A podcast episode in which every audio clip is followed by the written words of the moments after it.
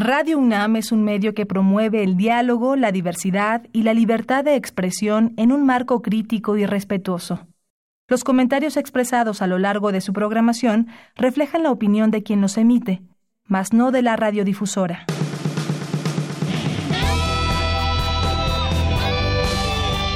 Prisma RU. Relatamos al mundo.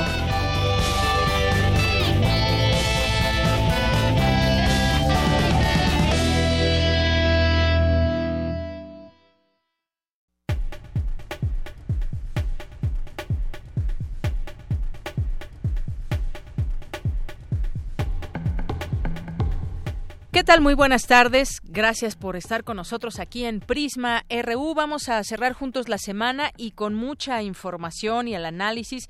Y esto se va poniendo cada vez más bueno eh, en cuanto al proceso electoral, porque hay varias cosas que vamos viendo. Hoy la, jornada publica en su primera plana y de ello hablaremos más adelante en este espacio que tenemos para el Observatorio Ciudadano de Coyoacán, porque sondea la iniciativa privada vía para declinación de un candidato, segunda conocer el INE. ¿De qué se trata esto? ¿Qué es lo que se deja ver entre manos? Bueno, pues ya, ya lo platicaremos. Tiene que ver con que, pues si un candidato declina o no, si los tiempos ya pasaron, eh, si se pueden contar, eh, se pasarían los votos de un candidato a otro, si declina a favor de uno. Y bueno, pues esto lo, lo estaremos viendo. Está interesante este panorama o por qué en este momento es que la IP pues tiene esta incidencia o pregunta o se reúne con el titular, el consejero presidente del INE. Así que hoy vamos a hablar de ello en el Observatorio Ciudadano, donde nos van a acompañar eh, Guillermo Zamora, que es periodista, y Héctor Díaz Polanco, que, pues, entre otras cosas, es ensayista, antropólogo, sociólogo, historiador, tiene en su haber también más de una veintena de libros y será seguramente muy enriquecedor platicar con él. Vamos a platicar también más adelante en nuestra segunda hora sobre algunos temas. Uno de ellos tiene que ver con la ley de, desaparecidos que se aprueba en la Cámara de Diputados, cuál es la labor de la autoridad y sobre todo esta relación que, que debe de tener con las personas afectadas, los familiares de las víctimas que están desaparecidas. Y también tocaremos en otros temas, los, en los temas internacionales, pues este acercamiento ya histórico entre las dos Coreas, Corea del Norte, Corea del Sur, ya eh, podremos platicar al respecto de ello más adelante. Y también vamos a tener hoy que es viernes Melomanía RU con Dulce Wet, ella es jefa de discoteca de Radio UNAM y como todos los viernes nos tiene las mejores invitaciones a escuchar música, nos tiene efemérides y más, así que quédese con nosotros. También en Cultura, Tamara Quiroz entrevistará a John Ayea, vocera de Shenyun por parte de la asociación Falan Dafa. Es una presentación de la cual ya nos platicará y nos dirá de qué se trata. Es la una con ocho minutos y nos vamos a nuestro resumen informativo. Relatamos al mundo. Relatamos al mundo.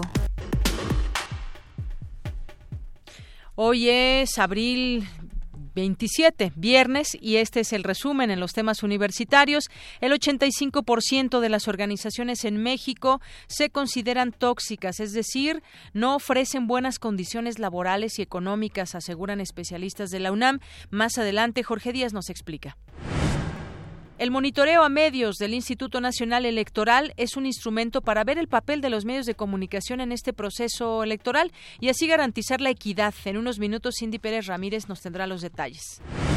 Que por cierto, de pronto en algunos comunicadores o periodistas se vuelve a repetir aquella historia en donde pues ofenden a algún candidato que les cae mal. En este caso, pues bueno, casi siempre es López Obrador, pero se ha dado también ya algunas eh, algunos señalamientos en este sentido. Sería bueno hablar también cuáles son estas eh, pues situaciones y además pues está permitido o no dentro de este monitoreo que hace el INE si hay algún llamado de atención para pues guardar las formas de respeto para todos los candidatos. En más información, exministra de Desarrollo Productivo y Economía Plural imparte la conferencia Bolivia, experiencia del empoderamiento de la mujer indígena. Más adelante, Cristina Godínez nos tendrá toda la información. En temas nacionales, damnificados unidos de la Ciudad de México lanzaron una convocatoria en Internet para que no se construya el memorial del 19S en el predio de Álvaro Obregón 286. El secretario de Economía, Ildefonso Guajardo, indicó que aún queda mucho por hacer antes de alcanzar un acuerdo sobre el Tratado de Libre Comercio de América del Norte. En contraste, el secretario de Relaciones Exteriores, Luis Videgaray, señaló que las tres naciones estarían cerca de concluir la renegociación. La minuta sobre la eliminación del fuero al presidente de la República y demás cargos que gozan de inmunidad procesal encontró resistencias en el Senado y se estancó. Al respecto, el candidato presidencial panista, Ricardo Anaya, llamó a los senadores a acabar con la simulación y aprobar en un periodo extraordinario la reforma que elimina el fuero. Un tribunal federal declaró inconstitucional el artículo 10 de la Ley para prevenir y sancionar el secuestro, que establece las agravantes que aumentan las condenas de 50 hasta 100 años de prisión. El financiamiento a las campañas de los candidatos independientes por parte de la iniciativa privada tiene intereses. Sin embargo, tanto los ingresos como los gastos con estos recursos serán fiscalizados, declaró Lorenzo Córdoba, presidente del INE. El Senado avaló una reforma al artículo 215 de la Ley Federal de Derechos de Autor, que desde la perspectiva de la Red de Derechos Digitales es anticonstitucional y permite la censura en Internet. En temas de economía, Pemex registró una ganancia de 113.300 millones de pesos en el eh, primer trimestre de 2018, 29% más que el mismo lapso de 2017. En tanto, la Comisión Federal de Electricidad registró una pérdida neta de 11.400 millones de pesos durante el primer trimestre del año. En marzo, las exportaciones del país avanzaron 2.61% mensual, lejos de su registro del 4.21% del mes previo. En los temas internacionales, Kim Jong-un y Moon Jae-in se comprometieron a cooperar para establecer una paz permanente en la península de Corea mediante un tratado de paz definitivo y acordaron buscar la completa desnuclearización de la región. Tras la celebración de la histórica cumbre entre las dos Coreas, el presidente de Estados Unidos, Donald Trump, proclamó el fin o el final de la guerra de península. La Oficina del Alto Comisionado para los Derechos Humanos en Ginebra acusó hoy a Israel de hacer un uso desproporcionado de la violencia en las protestas de palestinos en la frontera de la Franja de Gaza. Hoy en la UNAM, ¿qué hacer y a dónde ir? Recuerda que aún puedes ayudar al Donatón con juguetes nuevos que serán entregados a niños del Hospital Pediátrico de Coyoacán. La ayuda se estará recibiendo hasta hoy a las 6 de la tarde en la explanada roja de la Facultad de Medicina en Ciudad Universitaria. Para más información, visita la página www.facmed.unam.mx.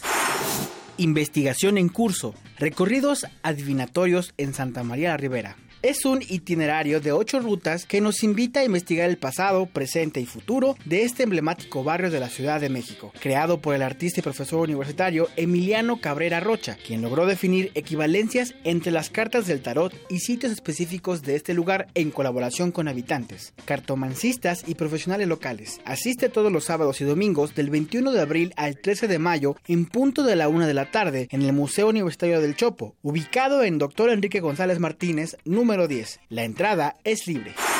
Como parte de la edición número 64 de la Muestra Internacional de Cine, se proyectará la cinta francesa Amante por un día, que narra la historia de una chica de 23 años que regresa a la casa de su padre y se da cuenta que éste tiene una relación con una joven de su misma edad. No te la puedes perder. Las funciones son hoy en punto de las 16, 18 y 20 horas en la sala Julio Bracho, ubicada en el corazón del Centro Cultural Universitario. La entrada general es de 40 pesos.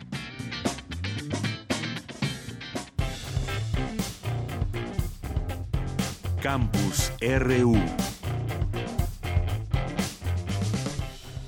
Una de la tarde con 14 minutos y vamos a entrar a nuestro campus RU todos los días. Estamos ahí atentos de lo que suceda en distintos campus universitarios. Y mi compañero Jorge Díaz nos tiene información sobre lo que va a suceder mañana.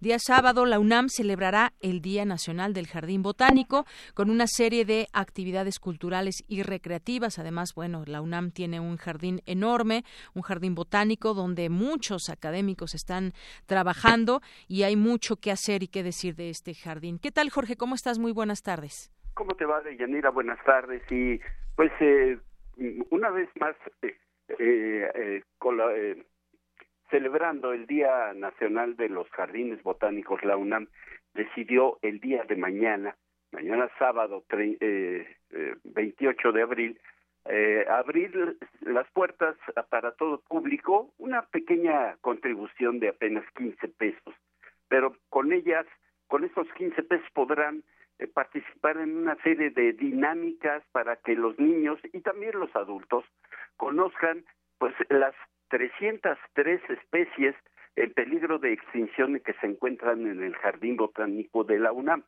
Eh, este jardín eh, tiene especies vegetales en riesgo de extinción y cuenta además con un acervo de 1.853 especies biológicas, de las cuales casi mil son exhibidas al público, algunas otras por las condiciones eh, meteorológicas no se puede hacer, pero sus colecciones constituyen más o menos el 8% de llanidad de toda la diversidad vegetal conocida en México. Vamos a escuchar lo que dijo el eh, jefe del eh, Jardín Botánico de la UNAM, el doctor Jorge Nieto Sotelo.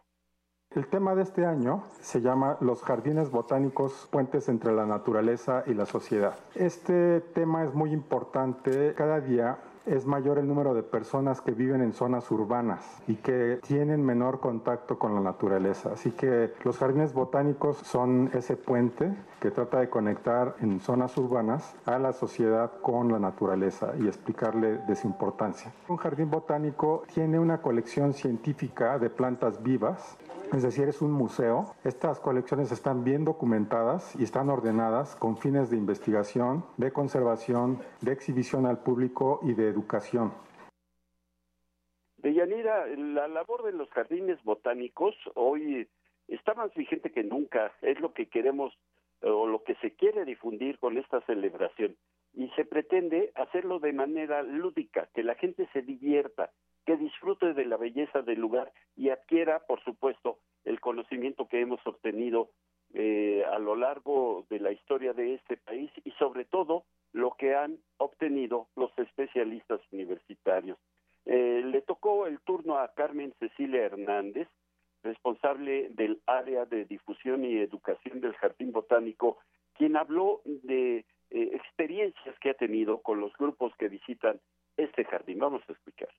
Día con día nosotros tenemos que estar con las plantas en la cuestión del alimento, en la cuestión del vestido, de medicina. Cuando llegan aquí los niños al jardín botánico y les preguntamos si desayunaron plantas, me dicen que no. Entonces ya se les olvidó que el pan viene de una planta, que las tortillas, el jugo. Si nos damos cuenta, ese es un problema realmente grave. Así que a través de los días nacionales que se han llevado acá, es la manera en cómo vamos a acercar a los diferentes núcleos de la población, desde los niños hasta adultos mayores. Y bueno, en esta ocasión estamos apostando porque el jardín sea más inclusivo, realizando una actividad para personas con discapacidad.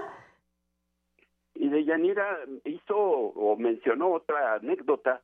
Resulta que un grupo de jóvenes, niños, que acudieron al jardín botánico, le preguntaron a, a Carmen, eh, a, Carmen Cecilia Hernández, eh, ¿qué es ese bicho? Entonces, Carmen les contestó, bueno, alguno de tus compañeritos debe saber. Ninguno de ellos lo supo. ¿Sabes qué era? Un chapulín. Esto es, mm, los pequeños no conocen a estos insectos que se eh, eh, que tienen su hábitat en este jardín botánico y pues un simple chapulín que conocemos todo mundo, los jóvenes, sobre todo los niños, no han tenido esa cultura. Dice, se nos ha hecho una ceguera vegetal, dijo Carmen Cecilia Hernández. Así es de que mañana eh, habrá esta actividad en el Jardín Botánico, pero eh, advertir que está abierto todos los días de la semana de forma gratuita, solamente el día de mañana, 15 pesos para poder participar en todas estas dinámicas lúdicas, como tú lo, lo acabas de, de escuchar por parte de Jorge Nieto, para que los niños aprendan y aprendan bien. el reporte que yo tengo de Yanira. Muchísimas gracias, Jorge. Entonces, mañana estamos en esta celebración Día Nacional de los Jardines Botánicos. Así es. Muy bien. Gracias, Jorge. Que estés bien. Buenas tardes. Vamos ahora con mi compañera Cindy Pérez Ramírez. El monitoreo a medios del INE es un instrumento para ver el papel de los medios de comunicación o conocer este papel que llevan a cabo los medios en este proceso electoral y así garantizar equidad en las contiendas. Adelante, Cindy. Deyanira, muy buenas tardes. Desde el 15 de diciembre, el Instituto Nacional Electoral y la UNAM comenzaron un monitoreo de noticias en radio y televisión sobre las precampañas y campañas federales para conocer el tratamiento que se da en las coberturas periodísticas. Esto con el fin de obtener datos precisos sobre la forma en que reporteros, conductores y locutores procesan la información. Ante este panorama, la Facultad de Ciencias Políticas y Sociales de la UNAM realizó el foro Existe equidad en la cobertura de las campañas políticas, en donde Benito Nasif, consejero del Instituto Nacional Electoral, detalló que el número de noticieros que son parte de la observación ha ido creciendo. En el periodo de precampañas de 2012 se monitorearon 63 medios, mientras que en esta ocasión fueron 73. Ahora en el 2018 tenemos 503 eh, noticieros. En estas pasadas precampañas, los noticieros de televisión le dedicaron bastante más tiempo del que le habían dedicado hace seis años a, las, a cubrir las, las precampañas.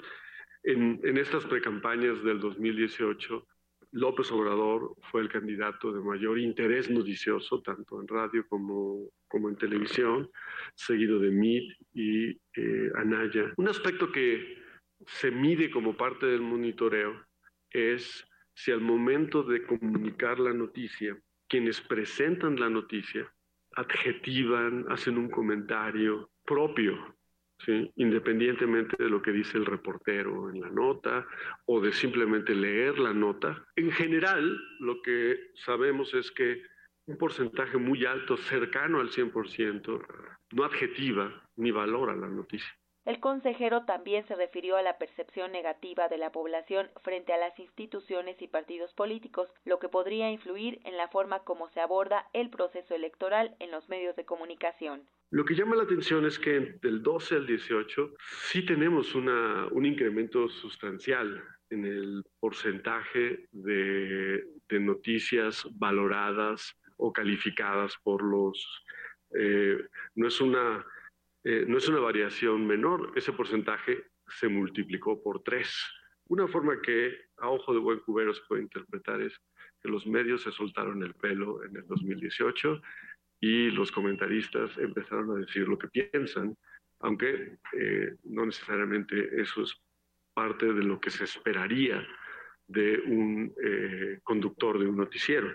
Lo que explica ese crecimiento en la valoración de las notas son comentarios muy negativos sobre los candidatos, los partidos, la política, las instituciones. Quienes lo hacen más están en la radio que en la televisión. Desde el inicio del periodo de precampaña electoral federal hasta el día de las elecciones, el Instituto Nacional Electoral administra 48 minutos diarios en cada una de las 3.111 emisoras de radio y televisión. 41 de ellos están destinados a partidos y candidatos. Los otros 7 minutos son para autoridades electorales. Hasta aquí mi reporte.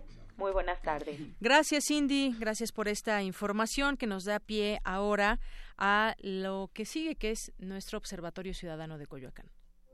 Queremos escuchar tu voz. Nuestro teléfono en cabina es 55 36 43 39. Porque tu opinión es importante, síguenos en nuestras redes sociales, en Facebook como Prisma RU y en Twitter como arroba PrismaRU.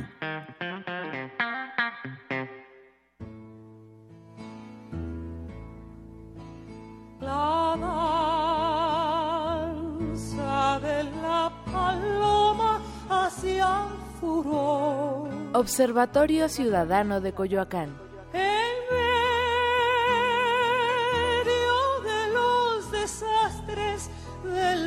La nación. Una de la tarde con 24 minutos. Pues qué bueno que nos, que nos acompaña aquí en esta frecuencia de 96.1 de FM. También estamos transmitiendo a través de Facebook Live en Prisma RU, que estamos ahí en Facebook y en arroba Prisma RU también. Ahí nos pueden hacer llegar sus comentarios o al teléfono 5536 4339. Pues como les decíamos, hoy tendremos esta participación del Observatorio Ciudadano de Coyoacán, que ya empezó el, viernes pasado y estará haciendo los, eh, el espacio los días viernes, más o menos a esta, a esta hora, en vivo. La vez pasada fue grabado, pero en esta ocasión vamos a estar en vivo y vamos a irles presentando a eh, diferentes personalidades que estarán aquí platicando de temas coyunturales, temas de contexto, qué está pasando sobre todo en el proceso electoral 2018. Y el día de hoy, el día de hoy nos acompaña eh, Guillermo Zamora, que es periodista y que pues es coordinador del Observatorio Ciudadano de Coyoacán y le acompaña Héctor Díaz Polanco, profesor investigador del Centro de Investigaciones y Estudios Superiores en Antropología Social, el CIESAS, autor de 24 libros y bueno, pues seguramente muchos de ustedes ya lo conocen. Bienvenidos a los dos, muy buenas tardes. Gracias, Diana. Bueno, pues eh, Guillermo, me gustaría que nos platicaras pues lo que va a ser este observatorio y qué vamos a poder escuchar a lo largo de los siguientes viernes. Sí, cómo no. Bueno, en, primer, en primera instancia, pues agradecerte, agradecerle a, Radio UNAM este espacio plural que nos ofrece y realmente nos sentimos muy satisfechos con, con, ese sentido. Mira, el Observatorio Ciudadano de Coyoacán está formado por casi un centenar de intelectuales, eh, artistas de todo tipo, politólogos, filósofos, escritores, académicos y periodistas independientes. La mayoría egresados de la UNAM, de la UAM y de otras instituciones de estudios superiores. Eh, la crítica y la objetividad son sus divisas. Sus, sus opiniones han eh, ya escalado lo delegacional citadino y han sido posicionadas ya a nivel de los acontecimientos nacionales. Ha llevado a cabo múltiples conferencias de prensa y publicado numerosos desplegados en diferentes eh, medios nacionales. El OCC, el Observatorio Ciudadano de Coyoacán, está convencido de la urgente y necesaria transformación de nuestro país. Precisamente para eso está creado este proyecto, para expresar sus puntos de vista conforme vaya transcurriendo la campaña electoral en que está inmerso nuestro país. Queremos expresar nuestro agradecimiento, ya lo dije, a Radio UNAM por ofrecernos este espacio y eh, ya tuvimos la semana anterior, como ya lo anunciaste, a Armando Bartra, profesor e investigador de la UAM Xochimilco, y ahora tenemos que, haciendo acto de presencia al doctor Héctor Díaz Polanco. Bien, eh, solamente para agregar que entre, entre los eh, miembros que destacan en el observatorio, bueno, se encuentra eh, Elenita Poniatowska, Lorenzo Meyer, Alejandro Solalinde, John Sachs Fernández, Demian Bichir, Enrique Semo, Rafael Barajas El Fisgón, Florence Toussaint, Humberto Musacchio, Patricia Ramírez Curi, eh, Consuelo Sánchez, Gabriela Rodríguez, Pepe Rebeles, Irmeréndire Sandoval, entre muchos otros. Y, en fin, yo creo que con esto es solamente para dar una idea de,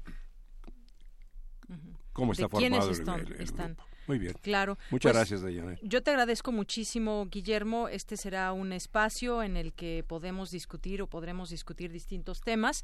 Y bueno, pues justamente hoy empezamos eh, en esta segunda ocasión con Héctor Díaz Polanco. ¿Qué tal, Héctor? Muchas gracias. Encantado de estar acá. Por estar aquí. Bueno, vimos el debate el, el domingo pasado y fue pues un ejercicio interesante. Hubo un cambio de formato y de ahí han devenido muchas cosas. Ya no vamos a hablar estrictamente de lo que fue en el debate, pero sí lo que ha pasado después y un poco al análisis. ¿Cuál fue, cuál es tu punto de vista sobre lo que sucedió y cómo se han desenvuelto las cosas? Porque de, esa fecha del domingo para acá, pues hemos vivido también muchas eh, situaciones, declaraciones de parte de los candidatos, la iniciativa privada por ahí ya se pronuncia. ¿Cómo has visto, Héctor Díaz Polanco? Sí, pues, en relación con lo que sucedió, lo que observamos fue las distintas estrategias de cada uno de los candidatos para este debate. No hay que olvidar que se trata de tres debates. Así que eh, no hay que esperar que la estrategia usada en un debate se mantendrá en los que siguen. Por ejemplo, en el caso de Andrés Manuel López Obrador, es evidente que su objetivo fundamental, estratégico, era evitar algún tipo de descalabro en relación con la comisión de algún error o que lo engancharan en unos debates eh, en el que pudiera parecer como intolerante, rijoso, etcétera. Se cuidó en esto. Eso fue interpretado por algunos como una especie como de dejar pasar y de conceder. Eh, a mí me parece que es la estrategia de este debate y que no necesariamente se mantendrá en los debates que siguen. Eh, de tal manera que habría que esperar que en lo siguiente haya respuestas ah, más directas. Hubo algunas, eh, pero, pero relativamente pocas. Eh, la estrategia de los demás candidatos fue tratar de posicionarse, puesto que están en desventaja en las encuestas y en los sondeos. Eh, Anaya en particular hizo lo suyo, es decir, atacar al puntero e intentar eh, plantarse como como opción. Vamos a ver eh, probablemente eh, como resultado de este primer, eh, digamos, encuentro, el efecto en la opinión pública, en la, en la intención de voto particularmente. A, mi juicio no se va a mover mucho si es que se mueve. y esto va a determinar entonces las estrategias en las etapas que siguen. Pero ya tenemos consecuencias, tenemos efectos de este primer debate, puesto que fue evidente, sobre todo para los eh, candidatos que no son que no están en, la punta de, la contienda, que tienen que cambiar de estrategia, porque si mantienen esta estrategia simplemente no les alcanza, dado la enorme distancia entre el primer lugar, es decir, López Obrador, Anaya y Mitt, de tal manera que si no cambian de estrategia eh, por lo que se ve, incluso están pensando en un cambio drástico, ¿no? Que es este anuncio que aparece hoy en la prensa a raíz de una reunión con el presidente del INE.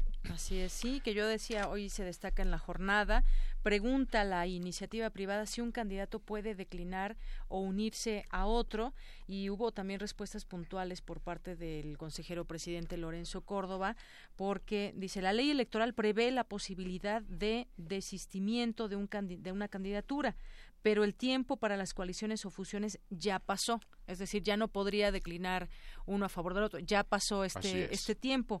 Si en el tiempo agrega, si en el tiempo que viene un candidato independiente o candidato o candidata declina, y esto ocurre antes del 6 de mayo, cuando arranca la impresión de las papeletas, eventualmente su postulación no aparecerá en las boletas. No aparecería en las boletas, pero sí se podría, sí se podría hacer. Es decir, estamos viendo este planteamiento solamente. Sí.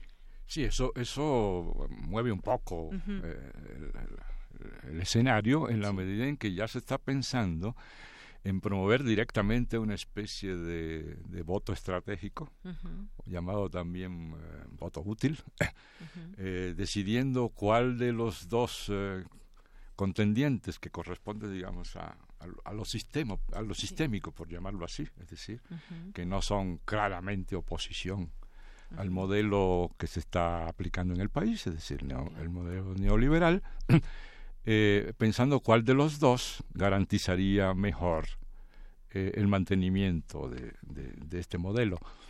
Eh, no, no, no, se, no se ha dicho cuál, porque lo mismo puede ser MIT en sustitución de Anaya o Anaya en sustitución de MIT.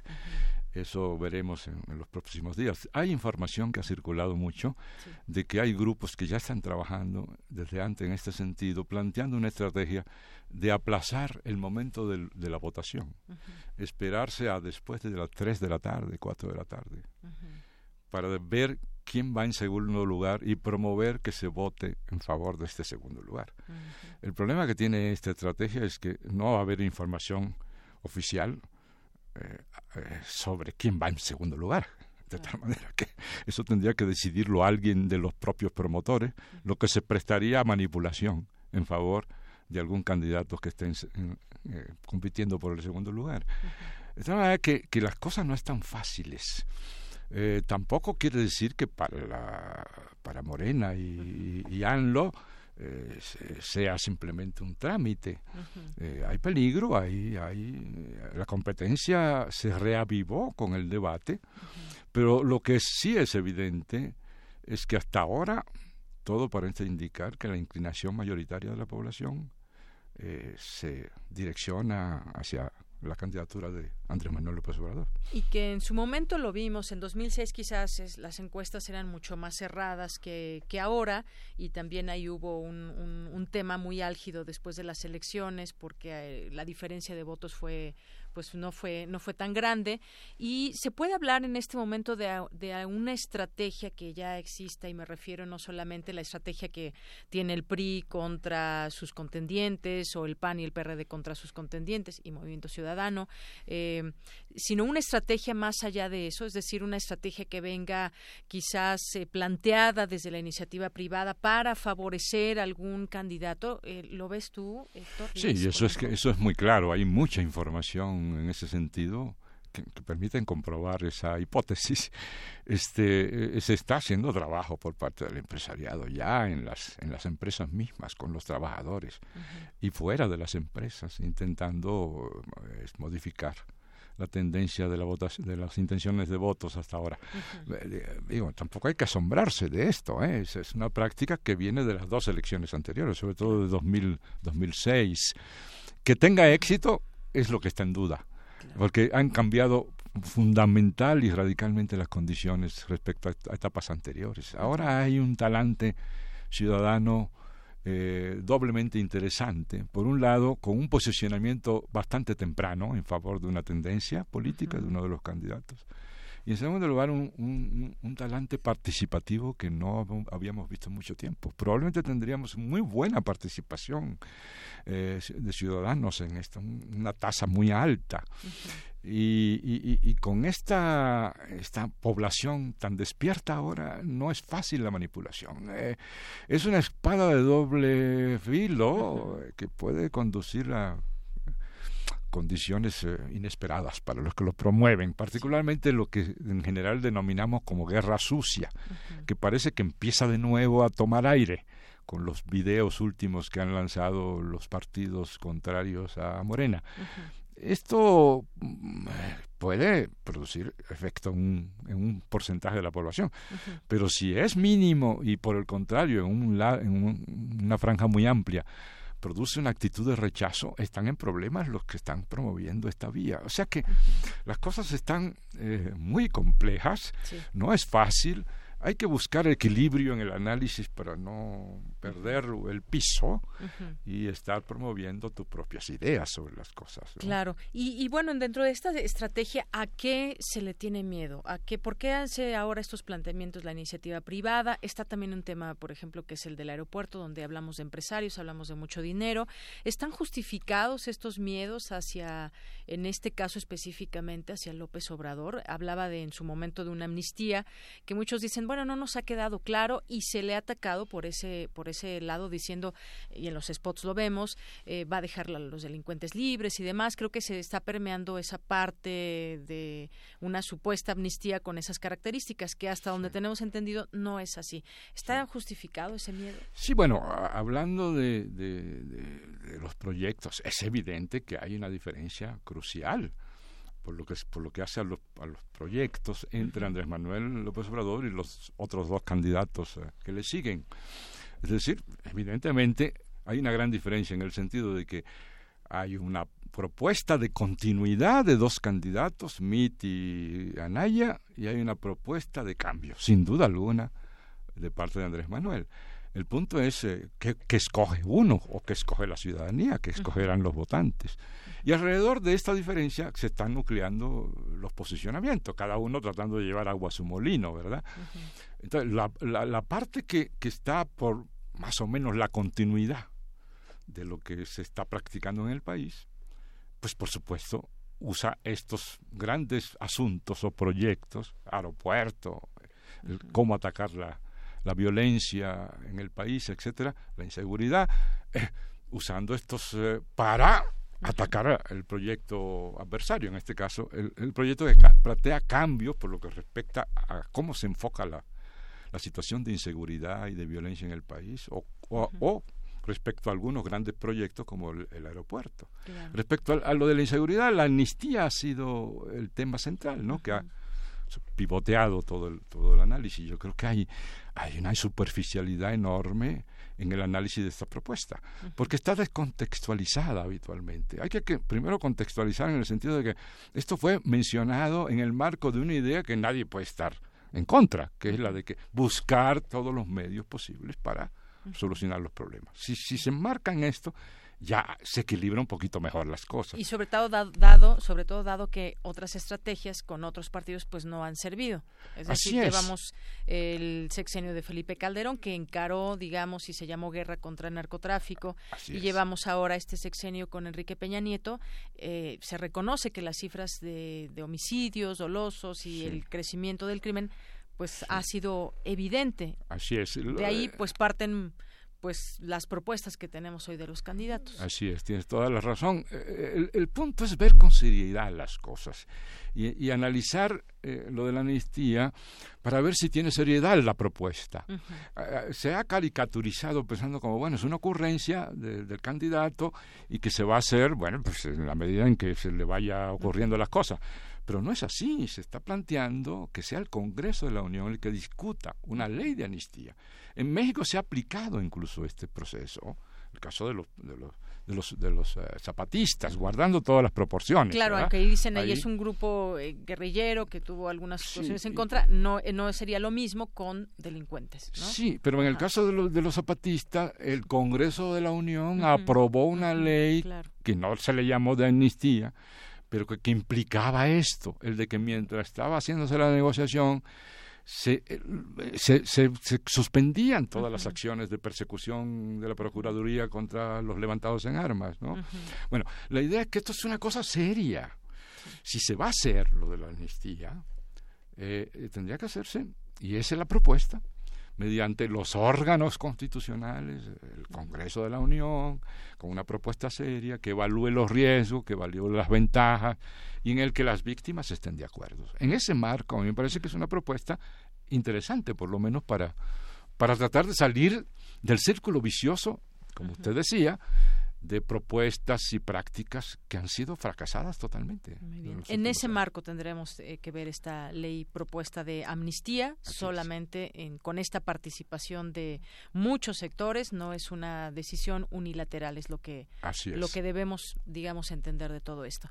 Bien, pues con esto llegamos al final de esta, esta plática y de este comentario, este análisis del el Observatorio Ciudadano de Coyoacán, en esta ocasión con Héctor Díaz Polanco, a quien me ha dado mucho gusto pues eh, platicar contigo y estar en estos eh, en estos micrófonos de Radio UNAM. Guillermo Zamora, también muchísimas gracias por estar con nosotros. Muchas gracias, ha sido un placer. Y nos escuchamos el siguiente viernes con otra personalidad que ya les diremos quién será. Muy bien, muchas gracias. Gracias, hasta luego. Porque tu opinión es importante, síguenos en nuestras redes sociales, en Facebook como Prisma RU y en Twitter como arroba PrismaRU. Continuamos con la información. Mi compañera Dulce García nos habla sobre la presentación del libro La erosión del espacio público en la ciudad neoliberal. Adelante, Dulce.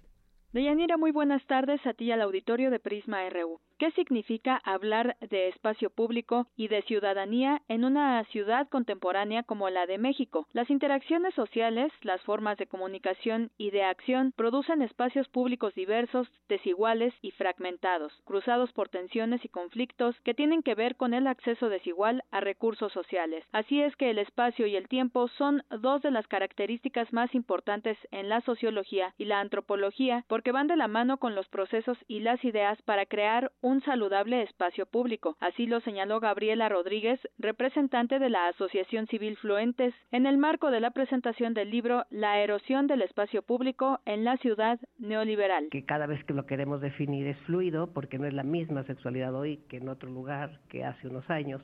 Entonces, definir el espacio público también es como el agua entre las manos que se escurre y que no lo podemos agarrar justo porque no es definir una casa, porque no es definir lo material, sino algo que es proceso, algo que es relaciones, algo que son ideas que va construyendo la cultura. Las disputas por el uso y control del espacio urbano, la privatización de bienes públicos, el reconocimiento de identidades, el respeto a las diferencias políticas, culturales y de género son temas que deben seguirse analizando para entender mejor lo que significa el espacio público. Gabriela Rodríguez agregó que para ello es más importante aceptar los cambios de la sociedad que la privatización, pues con esta última vienen la expulsión y la segregación de grupos sociales. Lo neoliberal, que puede ser un tema para grandes disertaciones, aquí se da prioridad ¿no? a, a esa privatización de riqueza colectiva,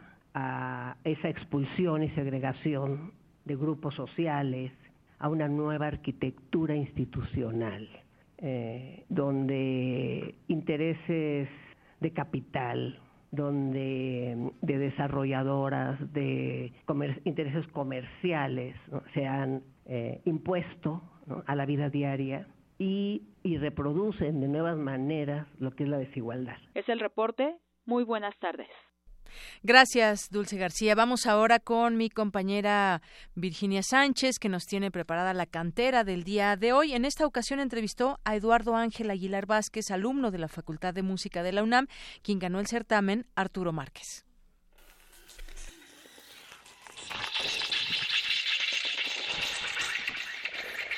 Eduardo Ángel Aguilar Vázquez, de la Facultad de Música, ha triunfado por segunda ocasión en el certamen Arturo Márquez, que organiza la Secretaría de Cultura Federal, el Instituto Nacional de Bellas Artes y el Patronato del Centro Cultural Roberto Cantoral. Asimismo, fue elegido para presentar una escultura multisensorial experimental, La Pared de Adobe, en el Museo Universitario de Ciencias y Arte de Ciudad Universitaria. Conozcamos más a este melómano icónico y brillante universitario.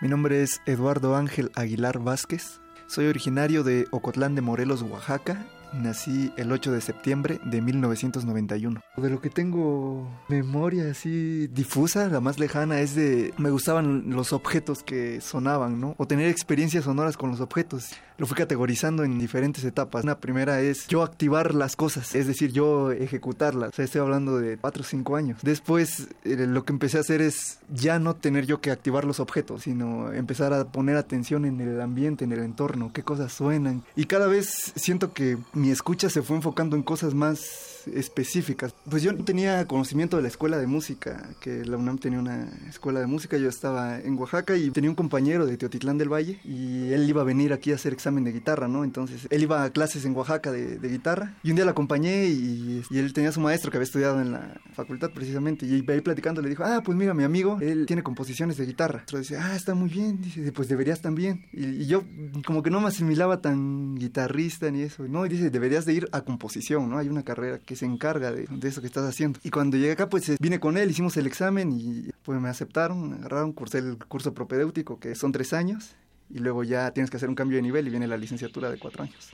Creo que viene un poco, el proceso es similar a lo que me pasó con el sonido. Digamos, hasta antes de hacer la escultura, la mayor parte de las cosas que yo había hecho o creado eran en base a experimentar cosas en la imaginación a nivel perceptivo. O sea, así como percibimos cosas en la realidad, percibir cosas en la imaginación que tienes que ir a la morfología de lo que estás escuchando. Y eso te representa un problema para la escritura y para ver cómo lo realizas. Tienes que pasar una etapa de, ya lo percibí en la imaginación, bueno, ahora cómo lo diseño fielmente, cómo lo diseño con todo lo que tiene. Y luego una vez que ya lo diseñé, ¿cómo lo materializo? O sea, ¿cómo lo comunico para que alguien más lo interprete o para que quede un registro documental de este problema? Y eso me llevó a hacer esta escultura de la pared de Adobe, que era un espacio real completo y que se percibía de cierta manera en mi imaginación diseñar los parámetros oloros, olfativos, visuales, sonoros, táctiles y ver cómo lo puedo hacer para que exista. ¿no? El hacer la escultura en el MUCA fue difícil y fue, fue bueno a la vez, ¿no? Porque el hecho de que tengas que presentarlo ya con una fecha y tengas que construirlo en, ese periodo te obliga a hacerlo de cierta manera, ¿no? A resolver las cosas. Porque tienes que, que, empezar a aprender a pasar estos procesos en tiempo real, ¿no? O sea, decir, ya lo estoy imaginando, lo tengo que diseñar y ese diseño lo ves en la realidad y ves qué cosas no funcionan de ese diseño y tienes que mejorarlas. Yo creo que más ahora todos son mis tiempos libres. Me gusta caminar, me gusta pensar, o he planeado mi vida de tal manera que lo único que pueda hacer es pensar e imaginar.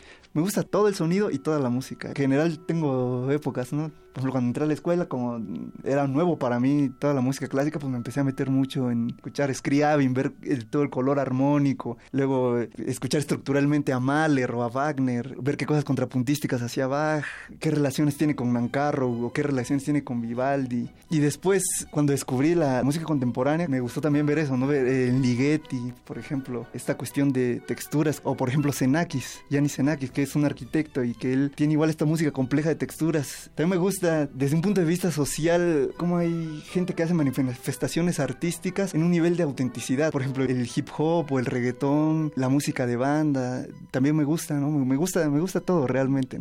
Yo creo que si no hubiera estudiado música, me hubiera gustado estudiar arquitectura, pero ahorita, de unos meses para acá, me ha interesado mucho la matemática, cosa que no me pasó ni en la secundaria ni en la prepa. Pero ahora, a través de la música y a través del diseño de estas esculturas o a través de cualquier idea que quiero plasmar, me doy cuenta que me aproxima a una especie de matemática intuitiva en la que necesito estar midiendo cosas, codificando ciertos aspectos, organizando el pensamiento de cierta manera y me he puesto a buscar cosas, me he puesto a indagar más sobre ello y tienen que ver en cierto sentido con el pensamiento matemático, ¿no? O cómo se articula el álgebra, el espacio en la matemática. Le agradezco en general en la escuela a todos mis maestros, todos los compañeros con los que he tenido contacto. En la escuela, por ejemplo, hay una comunidad de músicos eh, dispuestos a tocar o a probar las ideas que uno escribe, ¿no? Y a los maestros por estar enseñando directamente lo que enseñan y por dejar ver su proceso. Uno escucha a través de lo que ellos hablan, cómo entienden el lenguaje, cómo entienden el pensamiento, cómo entienden la música.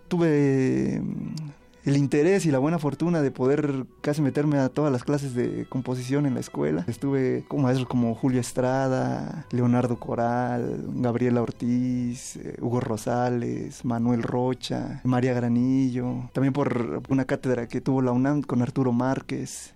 Les podría decir que si realmente ellos tienen el suficiente interés en lo que están pensando o lo consideran real, lo consideran importante para ellos, tienen que hacerlo. No tienen que esperarse hasta que una institución los acepte y entonces se les enseñe cómo hacer esto. La universidad tiene autonomía, pero nosotros como alumnos también debemos de tener autonomía. El estudiante de la UNAM es autónomo como su universidad o debe ser autónomo como su universidad. Yo creo que lo importante es hacer lo que uno quiera y tenga que hacer.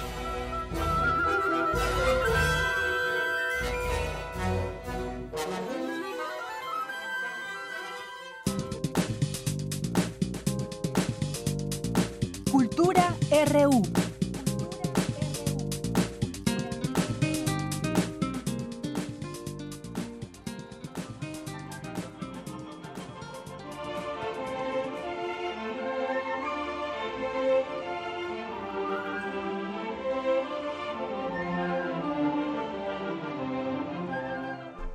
Bien, pues vamos a la sección de cultura. ¿Qué tal, Tamara Quiroz? Buenas tardes. Deyanira, muy buenas tardes. Qué gusto saludarles. Ya es viernes y como todos los días en esta sección de cultura tenemos propuestas artísticas y culturales, muchas opciones para todos ustedes que nos acompañan a través de esta frecuencia de Radio UNAM.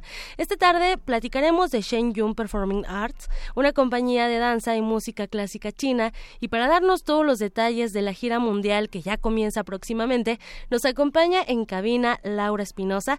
Ella es vocera de Shen Yun eh, por parte de la asociación Falun Dafa, el presentador oficial en México. Laura, bienvenida a este espacio. Hola Tamara, muchas gracias por invitarnos. Al contrario, muchas gracias por visitarnos en esta cabina. Oye, platícanos acerca de Shen Yun.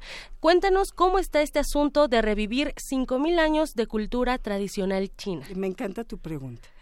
Fíjate que este es un grupo de bailarines que se juntaron en Nueva York, que es donde viven actualmente, justamente con la idea de poder recuperar toda esta tradición, cultura, valores que en China están perdidos por el sistema político que tienen, ¿no?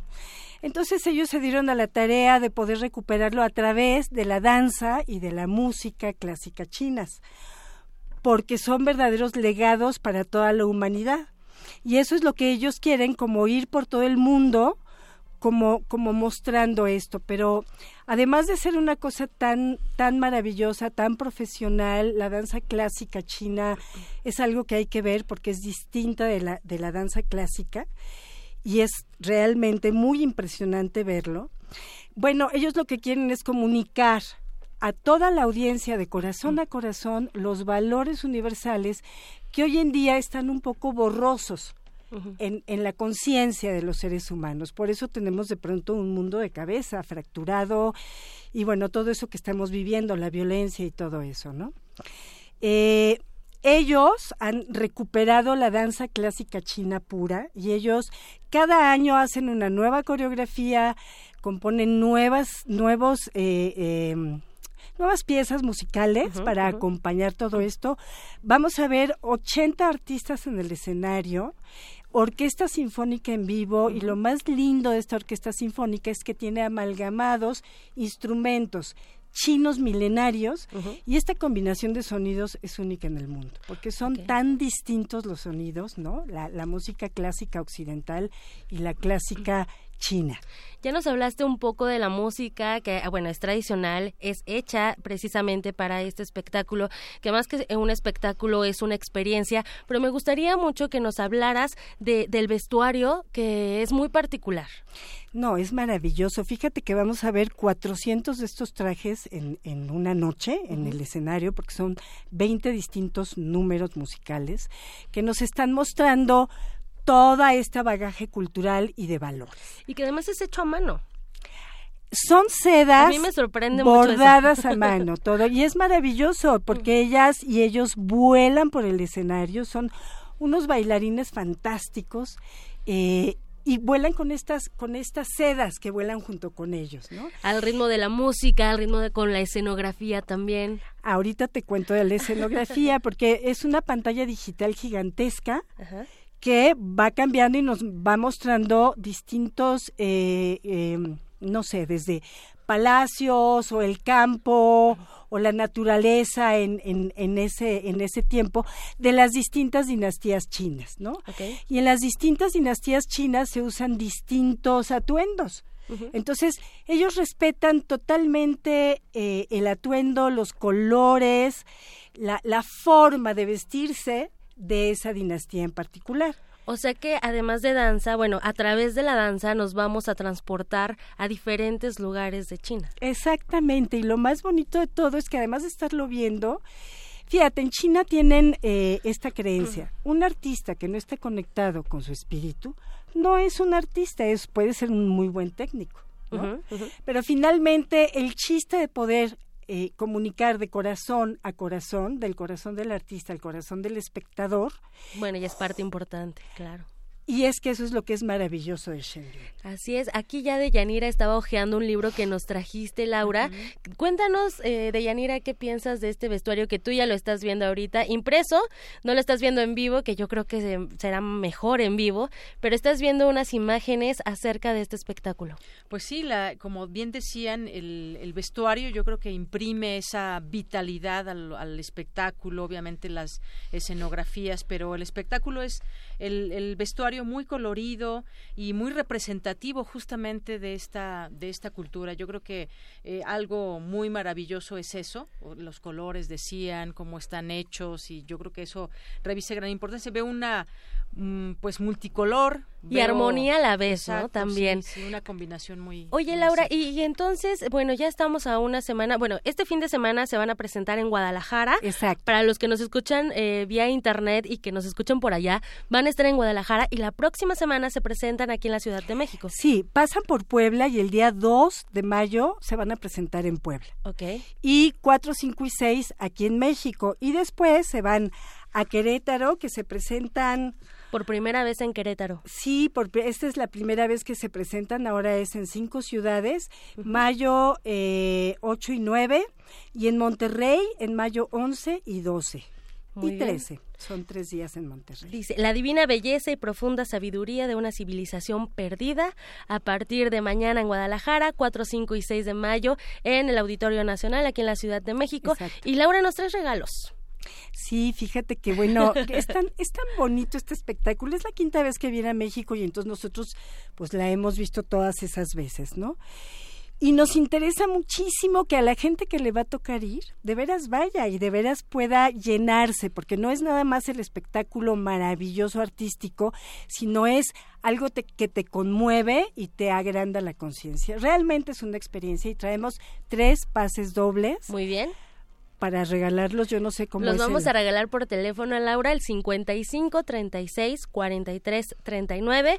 Ahorita Diego les contesta y les va a decir la dinámica para recoger estos tres pases dobles que nos hacen llegar. Y bueno, muchísimas gracias Laura Espinosa, vocera de Yun por parte de la Asociación Falun Dafa, por acompañarnos esta tarde y por platicarnos un poco de lo, de lo mucho que les espera en este espectáculo. Muchísimas gracias. Al contrario, les agradezco muchísimo a las dos, bueno, a todo Radio y a todo el auditorio. Muchas gracias, gracias Laura. y Deyanira. Gracias. Deyanira, por hoy me despido y les deseo un excelente fin de semana. Ya están sonando los teléfonos. Muy bien, muchísimas gracias, buen fin de semana y pues vámonos ahora a un corte, regresamos con más información.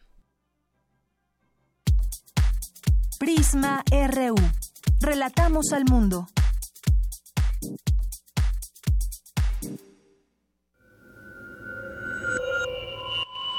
Escuchas 96.1 de FM. Comenta en vivo nuestra programación. Facebook Radio UNAM. Twitter arroba Radio UNAM. Radio UNAM. Experiencia sonora.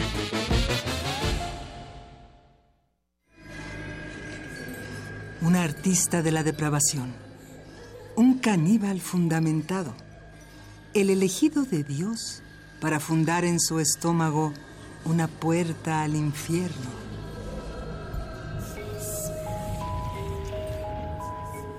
Radio UNAM te invita a escuchar los relatos de erotismo y terror de Enoch en la puesta en escena La confesión del caníbal, de Sergio Rod, director Eduardo Ruiz Aviñón todos los lunes de mayo a las 20 horas en la sala Julián Carrillo de Radio UNAM, Adolfo Prieto 133 Colonia del Valle, cerca del Metrobús Amores. Entrada libre. Comer o ser comido. Esa es la cuestión.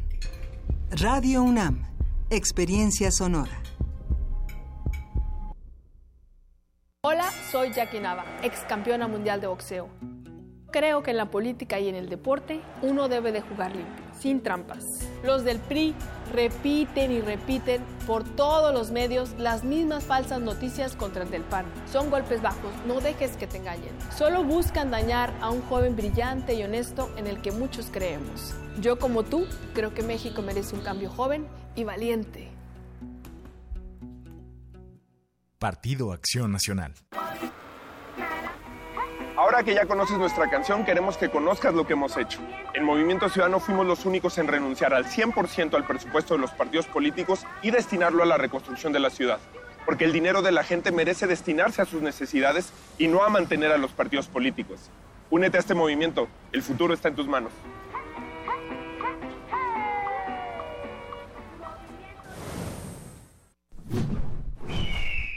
Movimiento Ciudadano. Nuestro cuerpo comunica, denuncia, baila en la inconformidad y participa con opiniones propias. Todo lo dice con la danza.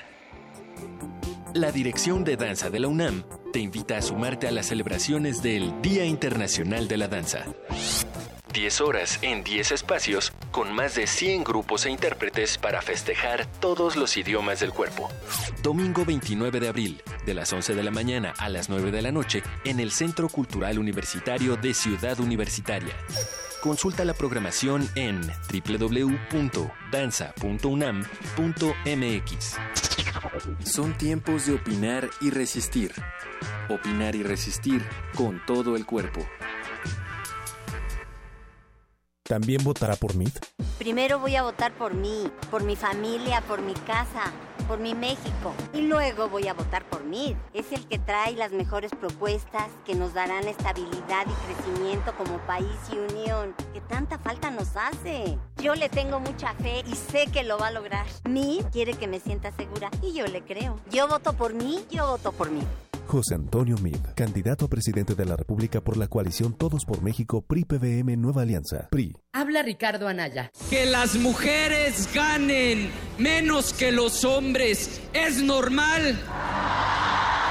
Que siete de cada diez mujeres en México hayan sido víctimas de violencia es normal.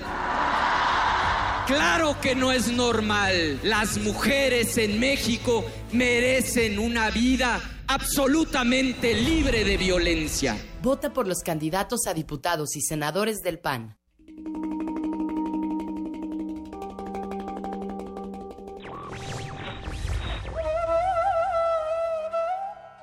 La libertad es aquella facultad que aumenta la utilidad de todas las demás facultades.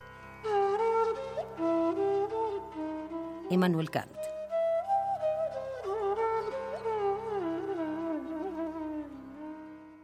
Radio UNAM. A veces hace falta detenerse, darse tiempo para respirar hondo y sentir sin pensar. Así que quítate los zapatos Estírate y cobíjate con la suave fusión de jazz que traemos para ti.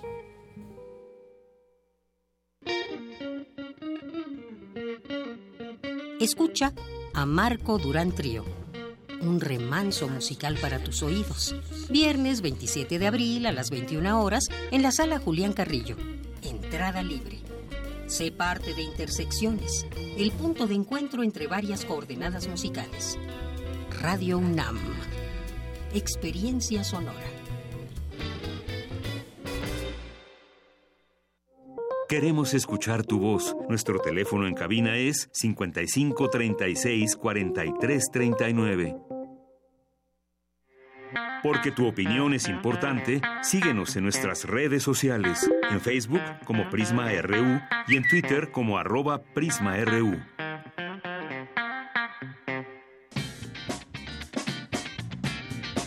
Mañana en la UNAM, ¿qué hacer y a dónde ir? Como parte del Día Internacional de la Danza, todos los cuerpos, todas las voces, Cultura UNAM organizará diversas actividades este próximo 29 de abril de las 11 de la mañana a las 9 de la noche en 10 espacios del Centro Cultural Universitario, en los que participarán más de 100 agrupaciones y bailarines nacionales e internacionales, como la función especial a cargo de la Limón Dance Company de Nueva York y el taller coreográfico de la UNAM, que se llevarán a cabo en la sala Miguel Covarrubias a las 7 de la noche, y en las salas de cine Julio Bracho y Carlos Monsiváis se proyectarán dos curadurías de videodanza, una realizada por la investigadora Aidela Chino y otra a cargo de Jimena Monroy. Consulta los horarios en www.cultura.unam.mx. Te invitamos al concierto que ofrecerá la Academia de Música Antigua de la UNAM, bajo la dirección de Rafael Palacios, músico con notoria presencia internacional en el contexto de la música del periodo barroco y clasicista. La interpretación será mañana 28 de abril en punto de la 1.30 de la tarde en el Anfiteatro Simón Bolívar del antiguo Colegio de San Ildefonso, ubicado en Justo Sierra número 16, Centro Histórico. La entrada tiene un costo de 50 pesos, con descuento a estudiantes, maestros y jubilados del ISTE e IMSS con credencial vigente. Para los niños, te recomendamos la obra Petrushka, del director y bailarín Diego Vázquez, versión para niños basada en el original del compositor ruso Igor Stravinsky, con la participación del taller coreográfico de la UNAM. Las funciones serán este sábado 28 y domingo 29 de abril, en punto de las 7 de la noche, en la sala Miguel Covarrubias del Centro Cultural Universitario. La entrada general es de 80 pesos. Continuamos dos de la tarde con siete minutos. Hay algunas invitaciones y otras más que les queremos hacer también para mañana. Mañana los invitamos al teatro, mañana sábado 28 de abril para ver la obra Romeo y Julieta de Bolsillo. Para la función de la una de la tarde tenemos seis pases dobles a las primeras personas que nos marquen eh, al 55 36 43 39. Esto eh, se llevará a cabo en la explanada del Museo Tamayo, ahí en Paseo de la Reforma 51, Bosque de Chapultepec. En un momento más leemos al aire las personas que se ganan esta oportunidad, estos boletos, eh, eh, boletos dobles para irse al teatro. Y bueno, también el 28, que es el próximo 29 más bien, domingo 29 es el Día Internacional de la Danza y la UNAM celebrará en grande con más de 100 actividades en una decena de espacios del Centro Cultural Universitario el próximo domingo 29 de abril a partir de las 11 de la mañana y hasta las 9 de la noche. A lo largo del día se presentará el rigor técnico de compañías como la Limón Dance Company, el ritmo cadencioso de Acerina y su danzonera, la propuesta de vanguardia del científico y coreógrafo Javier Leroy, así como la variedad de propuestas de los diversos talleres libres y recreativos de la UNAM, la tradición del taller coreográfico de la UNAM, entre muchos otros. La sala Miguel Covarrubias será la sede de las compañías internacionales. A las 7 de la noche se presentará una función especial a cargo de Limon Dance Company de Nueva York y el taller coreográfico de la UNAM. Poco antes de esta función, a las 4 de la tarde, se presentará la compañía británica Igor y Moreno con la obra Idiot Syncrasy, basada en saltos que ha dado la vuelta al mundo obteniendo aplausos del público y de la crítica. Al mediodía, en el escenario de la Covarrubias, el doctor en biología celular y molecular Javier Leroy ofrecerá una conferencia autobiográfica a manera de performance. No es otra, no es, eh, otra cosa, es Product of Circumstances, pieza en la que el bailarín atípico o bien biólogo molecular danzante usa eh, su cuerpo como materia prima de una organización social y cultural y como la práctica de la necesidad crítica. La explanada de la espiga, ubicada frente al Museo Universitario de Arte Contemporáneo, también pueden darse una vuelta por el museo, se une este año al festejo con una programación de 25 grupos de danza folclórica y flamenco, gracias a la presencia de compañías como Taller de Danza Regional de la FESCO Autitlán, la Compañía de Danza Tradicional México Adultos Mayores, Guillermo Correa, y su cuadro de baile español. Así que hay muchas cosas que hacer hoy, perdón, el próximo domingo, ahí en el Centro Cultural Universitario, en las salas de cine Julio Bracho y Carlos Monsiváis se proyectarán dos curadurías de videodanza, una estelarizada por la investigadora Aidel Aquino y otra a cargo de la videoasta Jimena Monroy. En el estacionamiento 3 del Centro Cultural será el sitio en el que se congregarán más de 30 grupos de los talleres libres y recreativos que coordina la Dirección de Danza de la UNAM, así como de otras dependencias universitarias. Estarán presentes las FES, preparatorias, SH en fin, muchas actividades que habrá el próximo domingo. Y nos vamos ahora con mi compañero Jorge Díaz. El 85% de las organizaciones en México se consideran tóxicas, esto es, no ofrecen las condiciones laborales y económicas, dijeron especialistas de la UNAM. Pues sí, sí son muchas. Jorge, cuéntanos, buenas tardes. ¿Cómo estás, Deyanira? Buenas tardes. Nuevamente, especialistas de la UNAM hablaron sobre los trabajólicos. Son aquellas personas que son adictos al trabajo o que sufren de enfermedades laborales. La doctora Erika eh, Villavicencio Ayuf de la Facultad de Psicología dijo que algo que caracteriza a estos eh, adictos al trabajo eh, es que tienen un, desarrollo compulsivo, no legan eh, responsabilidad, no delegan responsabilidades, no están acostumbrados a trabajar en equipo, aunque tienen un alto nivel de energía, ellos confunden eh, o muchos confundimos el ser responsable a ser adicto al trabajo.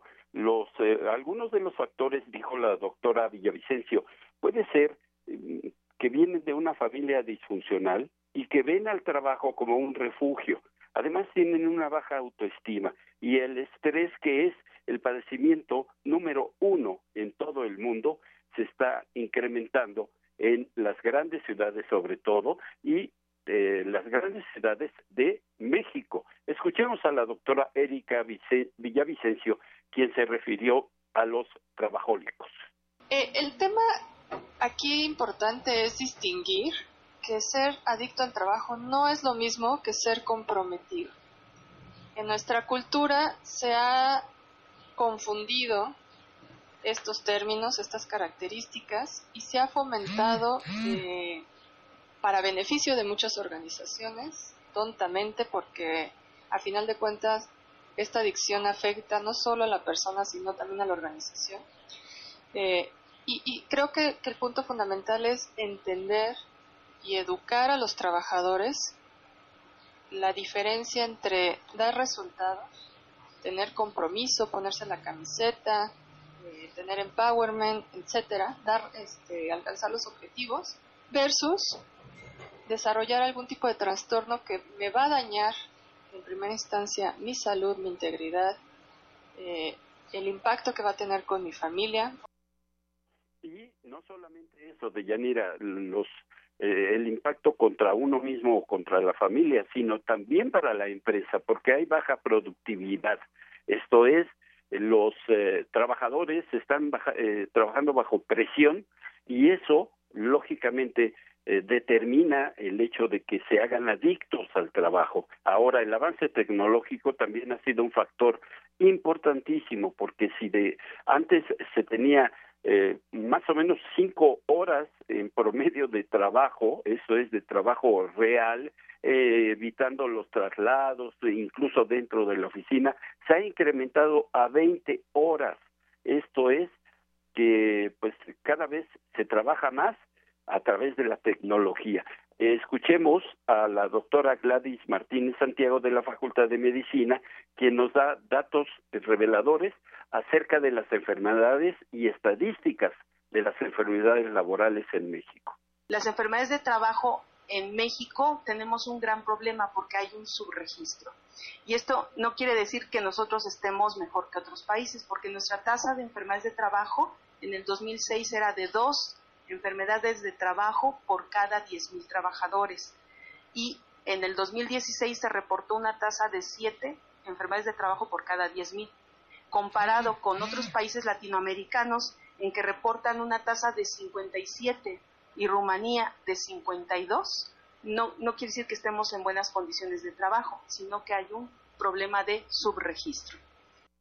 Y estas personas también presentan ansiedad. Por ejemplo, estando en familia, en una cena familiar o simplemente en las eh, eh, reuniones de fin de año, están pensando en el trabajo y a qué hora van a regresar a la oficina para poder terminar algún pendiente que dejaron. Eso también es una de las características que presentan los adictos al trabajo. Sin duda, un tema que da para más, pero que pues eh, aquí las especialistas trataron de explicarlo lo más sencillo posible de Yanira.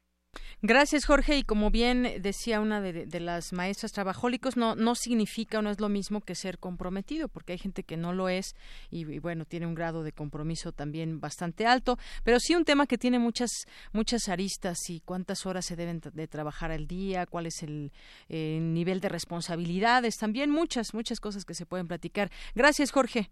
Gracias a ti, Deyanira. Muy buenas tardes. Bien, ahora vamos con mi compañera Virginia Sánchez, que nos tiene información del seminario Minería o Medio Ambiente, Diagnóstico y Propuestas de Política Pública que se realiza en el Instituto de Investigaciones Sociales. Vicky, adelante. Hola, ¿qué tal, Deyanira y auditorio de Prisma RU? Muy buenas tardes pues se escucha que el desarrollo, empleo, beneficios a la población, etcétera, son estos argumentos comunes que utilizan los empresarios y el gobierno para justificar la explotación minera. Sin embargo, ¿esto es real? Para profundizar y analizar este tema, se llevó a cabo la mesa denominada Minería o Medio Ambiente, diagnósticos y propuestas de política pública desde la UNAM, que forma parte del Seminario Universitario de Sociedad, Medio Ambiente e Instituciones que organiza el Instituto de Investigaciones Sociales. La actividad minera se traduce en diversas etapas que se traducen en el despojo del trabajo de las personas, de la naturaleza, mientras solo se beneficia un grupo de personas. Y esto pues se basa en una lógica capitalista que establece que una economía es exitosa entre más se maximicen las transacciones monetarias. Por lo que para las empresas esto tiene completo sentido, así devastan un ecosistema completamente por un periodo breve de tiempo, máximo 20 años, sin considerar las comunidades que habitan en estos territorios de tal manera que, como propuesta, el sistema cerrado es una de las alternativas adecuadas. Así lo señaló Francisco Cravioto, investigador de expectativas de Fundar.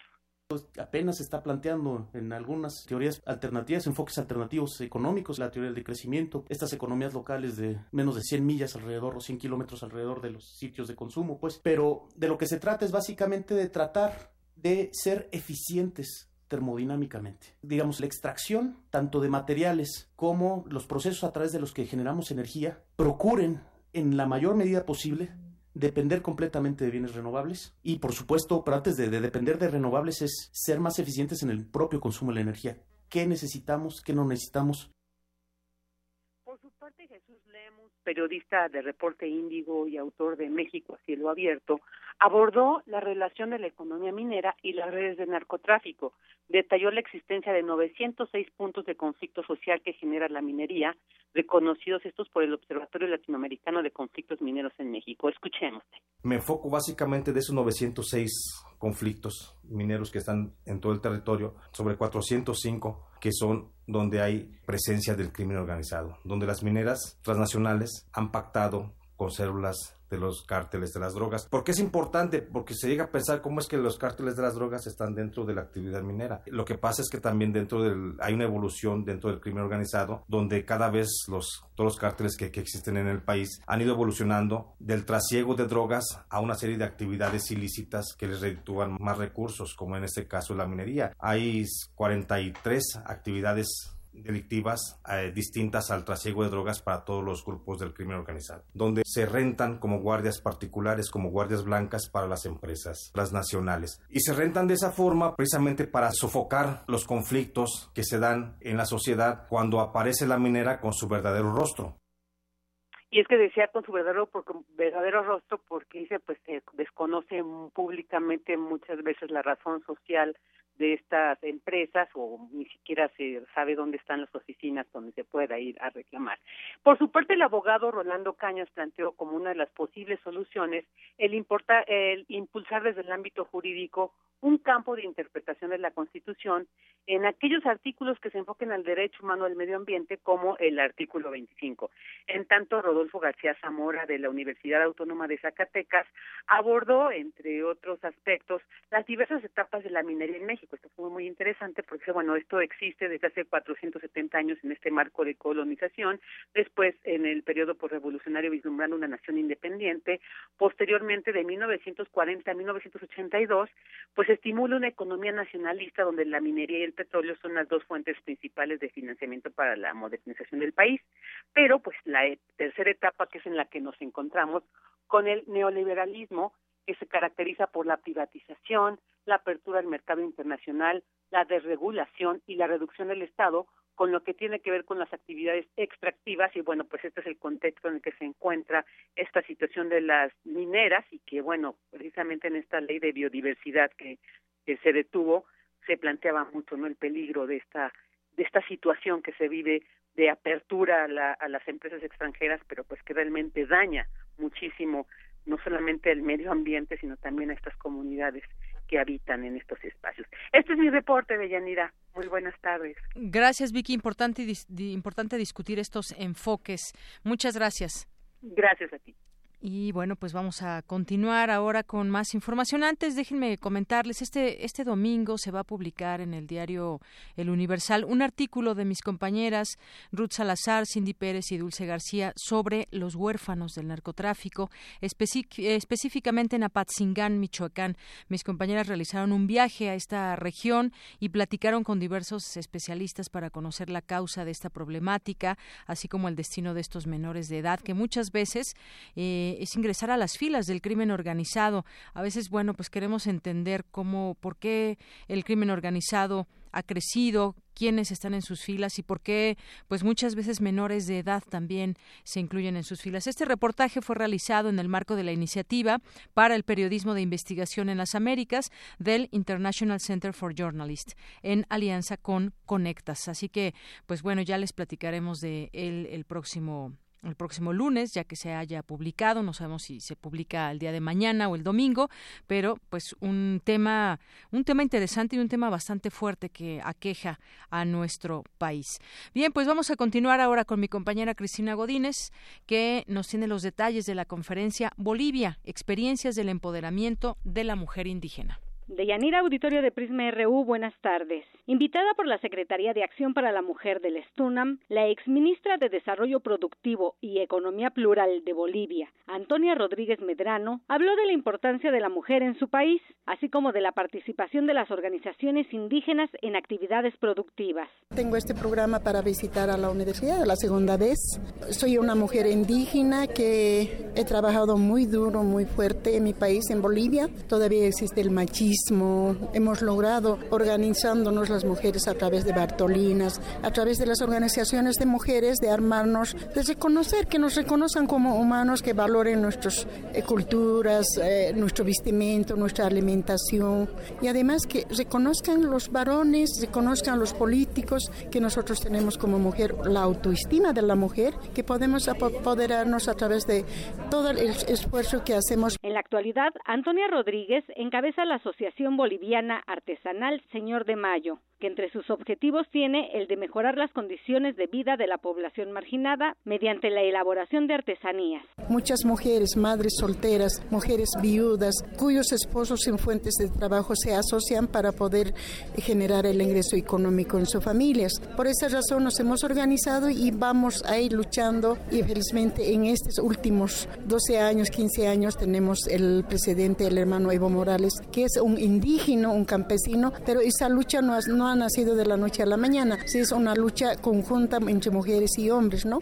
Eh, necesitamos compartir esta energía de apoderarnos como mujer en la económica, en la salud, en la sociedad. Debemos tener una relación muy estrecha para contagiarnos o para compartir todo los, lo que trabajamos, ¿no? Por su parte, el embajador de Bolivia en México, José Crespo Fernández, señaló que su país en los últimos cinco años es el de mayor crecimiento económico en América Latina. Creo yo uno de los mejores ejemplos de que los gobiernos que están asentados en las organizaciones sociales sí pueden gobernar bien, que los indígenas no son lo que se nos ha metido a la cabeza siempre, que son unos ignorantes, unos inútiles, etcétera, ¿no? Evo Morales ha demostrado que es que tiene el gobierno de mayor crecimiento económico, ha demostrado además que la izquierda puede gobernar y gobernar bien, pero eso no lo van a decir aquellos intereses que son precisamente los que tienen que ahora pedir permiso para entrar a Bolivia, ¿sí?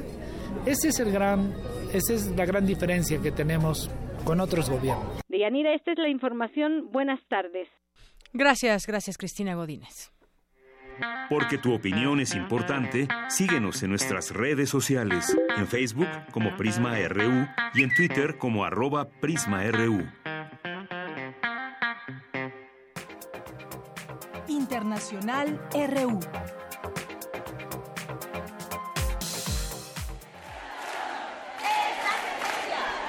Decenas de miles de personas se han manifestado desde ayer jueves en varias ciudades de toda España en protesta por la sentencia judicial dictada a la manada, es decir, los cinco hombres que abusaron de una joven durante la feria de San Fermín en 2016.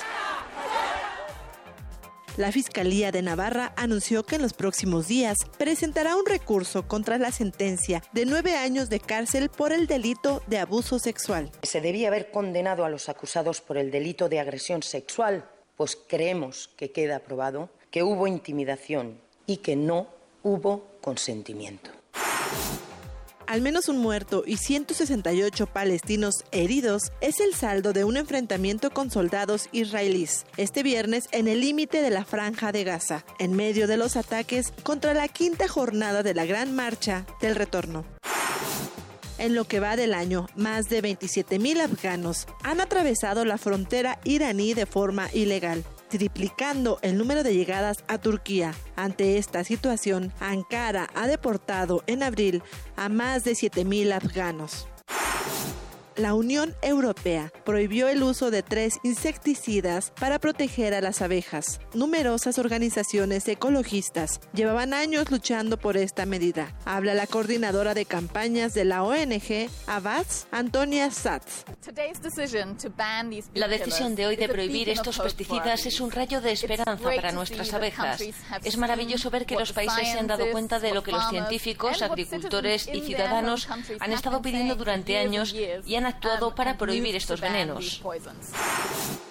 después de la histórica reunión con su homólogo de Corea del Sur, el líder norcoreano Kim Jong-un hizo un llamado a no tener miedo ante los desafíos que se avecinan, pues ambos países tienen una histórica responsabilidad.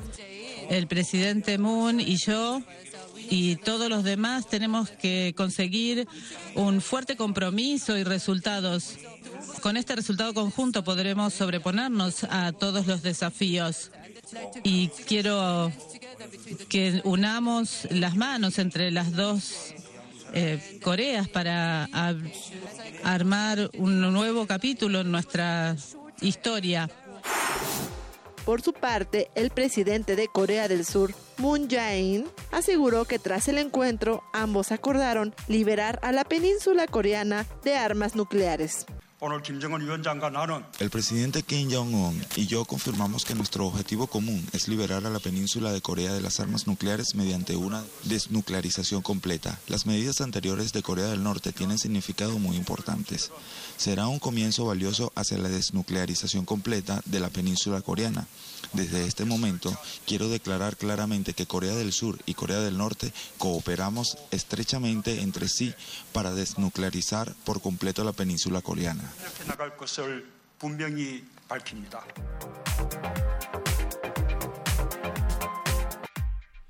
Bien, continuamos. Vamos a seguir hablando justamente de este tema porque ha sido un día histórico, la primera vez que un líder norcoreano, Kim Jong-un, ha pisado suelo del sur, la primera cumbre de mandatarios coreanos en 11 años, la primera vez en que ambos han hablado en directo a los medios y han leído una declaración conjunta.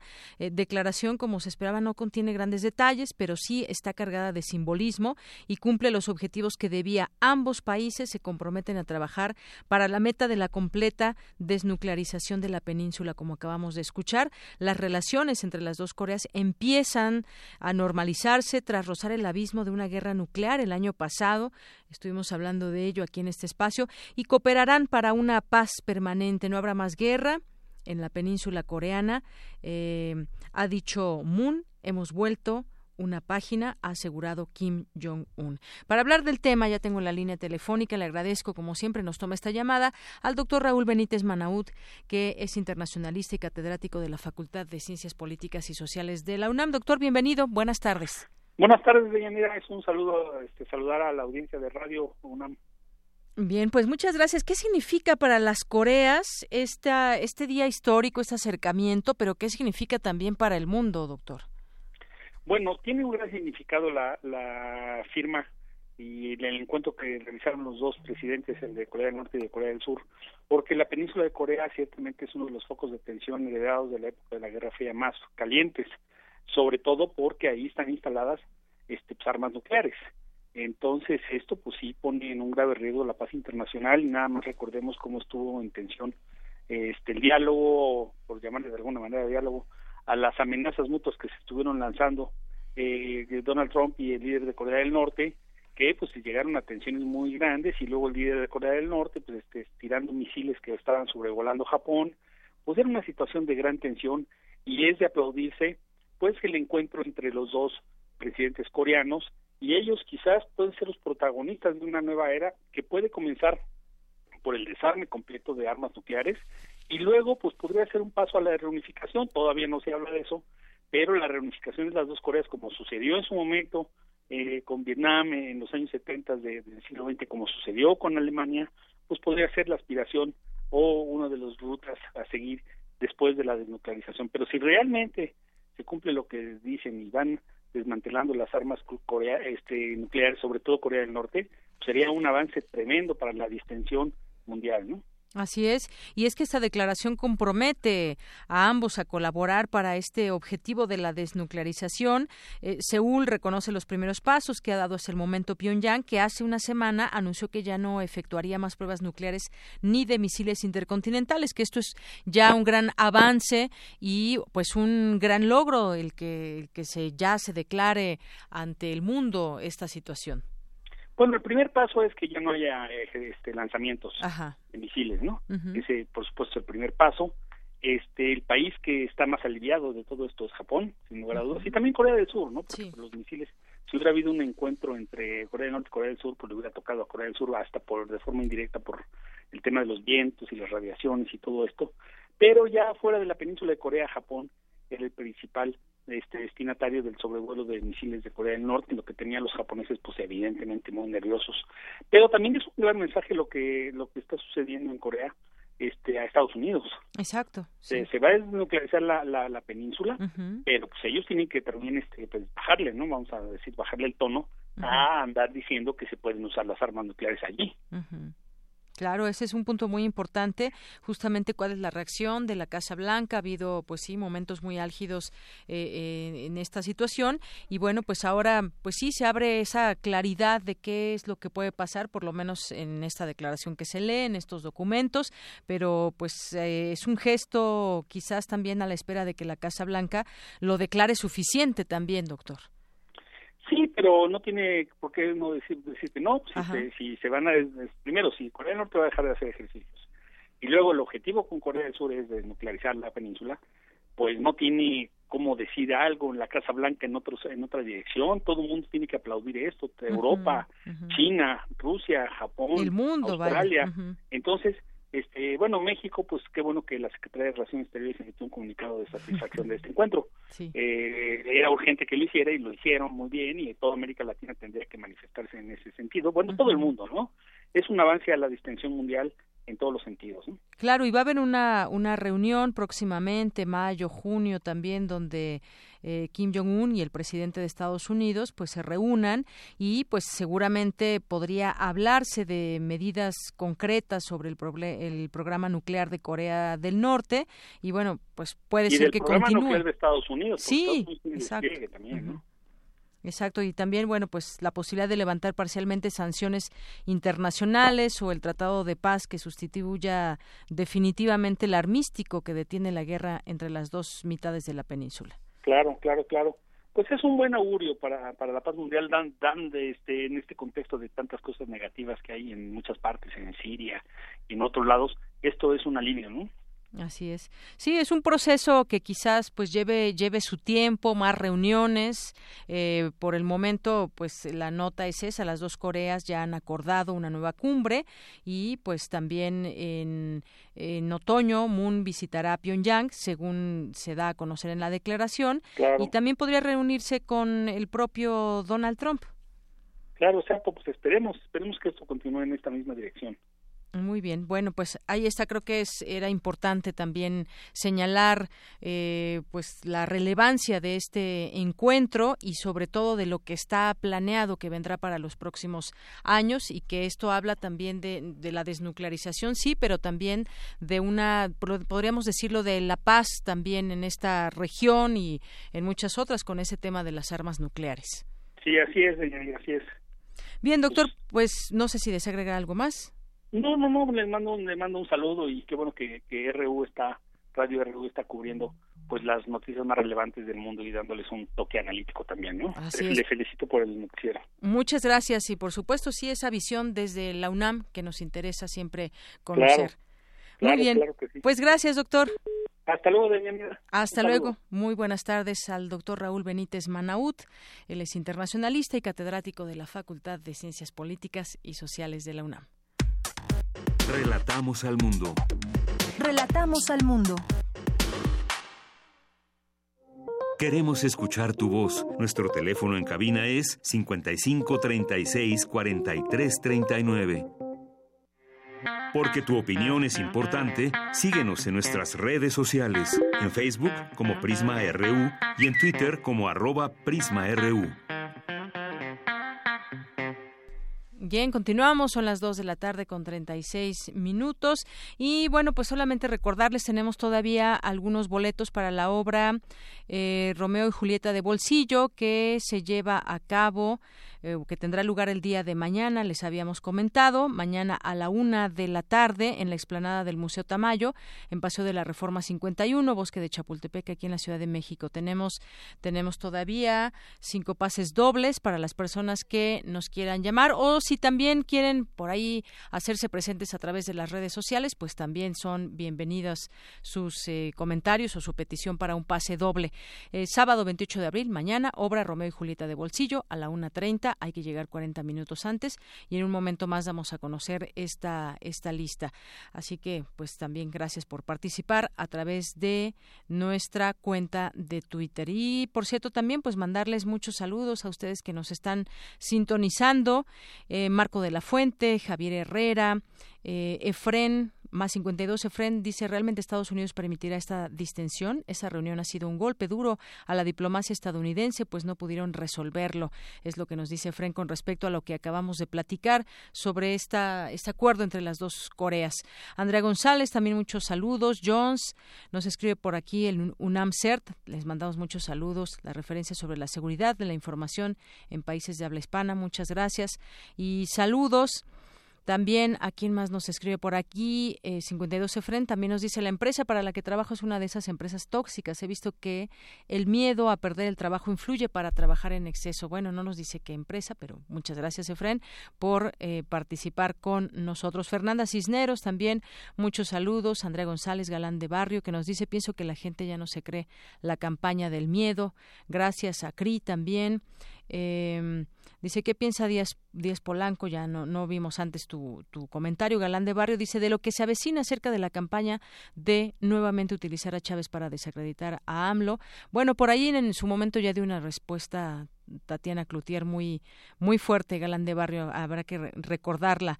No la voy a repetir en este momento, pero ya dio una respuesta al respecto de eso. Salvador Medina también, muchos eh, saludos. Galán de Barrio nos dice también que perdió su cuenta, curiosamente la noche del debate, pero ahí estamos de nuevo en el Ágora Tuitera. Muchas gracias.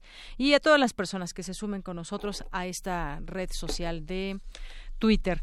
En otros temas, la Cámara de Diputados avaló, aprobó una ley que busca proteger y garantizar derechos de las personas que tienen familiares desaparecidos. El dictamen que se envía al Ejecutivo para su promulgación fue avalado sin discusión con 282 votos a favor, dos en contra. Establece el procedimiento federal para la emisión de la declaración especial de ausencia, el cual no podrá exceder el plazo a seis meses a partir del inicio del mismo.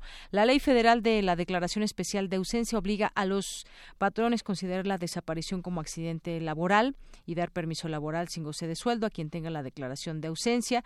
Y bueno, viene una serie de eh, situaciones en torno a esta ley de los desaparecidos y bueno pues eh, será importante también platicar con todas estas eh, agrupaciones estas organizaciones no gubernamentales que han dado su postura sobre este tema y cuál es la pues la pauta a seguir con los familiares de aquellas personas que siguen en busca del desaparecido, de la desaparecida. Muchos de ellos ya llevan años buscando a sus hijos, a sus familiares y bueno, pues también eh, pues avanzar en estos temas porque se siguen se siguen dando casos de desaparición. Ya dábamos cifras durante esta semana. Los jóvenes son un punto un punto muy importante entre 15 y 24 años que desaparecen de sus de, desaparecen y ya no regresan a sus hogares. Y a veces aparecen. Comentábamos este caso también de los estudiantes de Jalisco eh, pues el final terrible y que aquí se ha platicado y que siguen estas eh, pues organizaciones, estas manifestaciones en torno a este tema. Pero pues bueno, eh, ojalá en otro momento podamos platicar con alguien que pues nos, nos dé su punto de vista sobre lo que se avaló tal cual en esta ley para desaparecidos. Son las dos con 41 minutos. Porque tu opinión es importante, síguenos en nuestras redes sociales, en Facebook como Prisma RU y en Twitter como arroba PrismaRU. Queremos escuchar tu voz. Nuestro teléfono en cabina es 55 36 43 39. Melomanía RU. Bien, son las 2 de la tarde con 42 minutos y ya está aquí con nosotros Dulce Wet, jefa de discoteca de radio UNAM. ¿Cómo estás, Dulce? Buenas tardes. Pues maravillada realmente de lo que las distintas instancias culturales de nuestro, nuestra ciudad, podría decir, porque por un lado hemos estado escuchando quienes seguimos la programación de Radio UNAM, pues todo lo que va a ser del niño y la música, la FUNAM fuera de temporada, pero todos esos espectáculos sí cuestan, aunque sea poquito, ¿no? A mí me llama mucho la atención. También eh, Limba se une a la celebración del Día del Niño y Barra Libre, ustedes no sé si recuerdan el año pasado que celebramos nuestros 80 años, uno de los conciertos es este trío de percusionistas mexicanas, tres mujeres, se visten de payaso y entonces van a hacer la percusión es cosa de niños. Este es un espectáculo que se celebra en el Museo José Luis Cuevas, en Academia 13, en el Centro Histórico, mañana a las 28 horas. Otra cosa que me llamó muchísimo la atención, esto lo hace la Coordinación de Música y Ópera de Bellas Artes, pero toda danza en el Centro Cultural del Bosque celebra a los niños y la danza desde hoy. Has de saber que ahorita desde las 8, 10 de la mañana empezaron conferencias y mesas redondas que tienen que ver cómo educar a los niños con esta danza. Yo oía a Tamar hablar de esto en otras ciudades, inclusive en el, al interior, ¿no? en Guadalajara y tal, pero también para que si alguien está interesado, pues se meta un poquito a ver lo que tienen coloquios pies para volar y un maratón de funciones gratuitas. Las funciones son a partir de mañana, desde las 10 de la mañana. Primero es algoritmo Peter Pan, a las 11.30 en la Plaza Ángel Salas, ahí mismo. Hay una compañía Mandinga Mar y presenta la bola a las 13 horas. Alicia, de Luis uh, Lewis uh, Carroll, eh, de Alicia en el País de las Maravillas y luego en otra, o sea, es uno en, en, el, en el auditorio, en, en el Teatro de la Danza, otro en la Plaza Ángel Salinas, otra vez en el Auditorio de la Danza El Niño y el Toro, y luego nuevamente en la Plaza Salinas. Y el domingo también El Niño y el Tesoro a las 10 horas, a las 11.30 en la Plaza Ángel Salas Movidic, Alicia a las 13 horas otra vez, La Bola a las 14.30, Algoritmo Peter Pan a las 16, El Encuentro con la Vida, H2O, a las 19 en el Teatro de la Danza. O sea, todo el día se podrían llevar a sus niños y todo eso es absolutamente gratis, lo cual me parece genial. Y ahora nos vamos a una invitación. En este mismo talante, mañana el CENAR también tiene una invitación y Jorge Cervantes, que es bueno, uno de los personajes inclusive, pero también es director de escena, nos hace la invitación para asistir a Circoquín y la princesa Carlinda. Lo que sucede es que solo mañana se presenta a la 1.30 en el Teatro Raúl Flores Canelo, allí en el CENART. Escuchemos lo que nos dice Jorge Cervantes.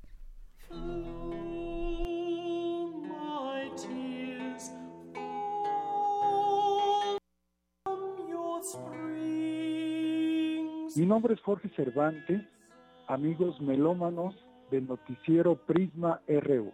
Quiero invitarlos el día de mañana a la 1.30 a una presentación de un espectáculo infantil para celebrar el Día del Niño en el Teatro Raúl Flores Camel.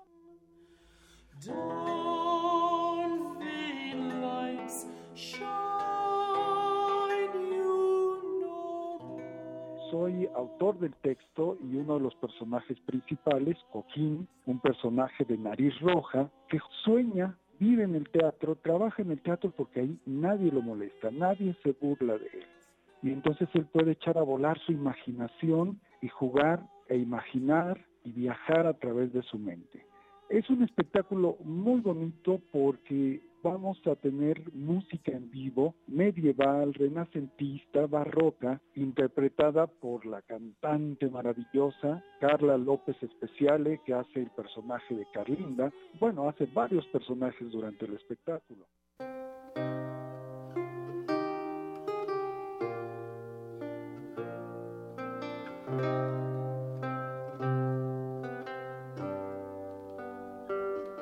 También la acompaña con el laúd el maestro Antonio Corona. Entonces es un espectáculo mágico, muy bonito, donde va a haber caballeros, dragones, se va a enfrentar Coquina a una bruja en su afán por ser caballero, pues tiene que encontrar cuatro virtudes, nobleza, honor, justicia y valor. Y si las encuentra, va a poder ser caballero andante.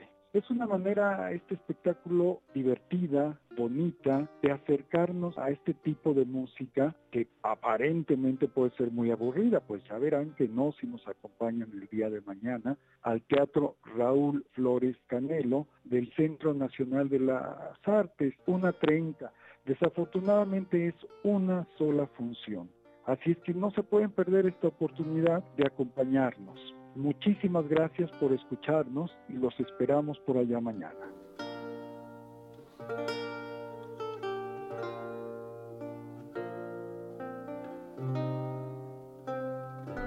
Y continuamos, inclusive con los niños. Ahora la invitación es a que escuchemos con la Orquesta de Cámara de Bellas Artes, continúa con su primera temporada 2018, una ópera mozartiana, La Finta Jardinera, que sería la jardinera falsa. Esto se presenta hoy a las 7 de la noche y el domingo a las 12 del día en el Teatro Julio Castillo, ubicado en el Centro Cultural del Bosque, Reforma y Campo Marte. Es la OCBA, la Orquesta de Cámara de Bellas Artes, José Luis Castillo, el director concertador, y Estudio Ópera de Bellas Artes, alumnos destacados, eh, ya profesionales que ahora han tenido desde hace unos años, hicieron bien Bellas Artes en copiar un poco lo que los grandes países avanzados hacían con sus grandes voces y entonces hicieron un estudio y de ahí salen los cantantes para esta ópera. Escuchemos la invitación que nos hace la soprano Ariadne Montijo a esta presentación.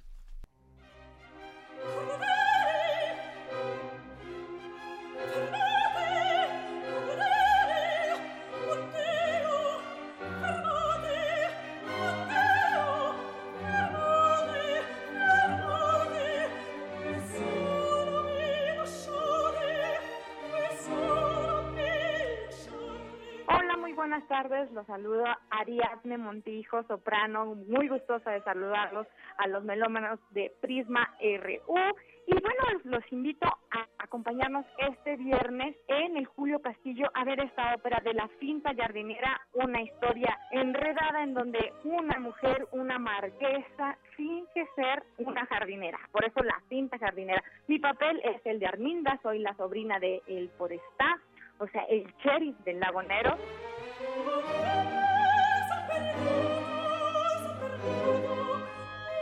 Tendremos un montón de enredos ahí que Mozart, muy como es el de genio, lo resuelve perfectamente. Tenemos una producción muy divertida, muy diferente, algo contemporáneo, en donde no solo meten aprietos la historia a los cantantes y a los músicos, sino metemos aprieto a todos junto con la orquesta. Entonces, los invitamos a que nos acompañen hoy a las 7 en el Julio Castillo y también el domingo a las 12 del día. Así que los esperamos muy gustosos de que estén con nosotros.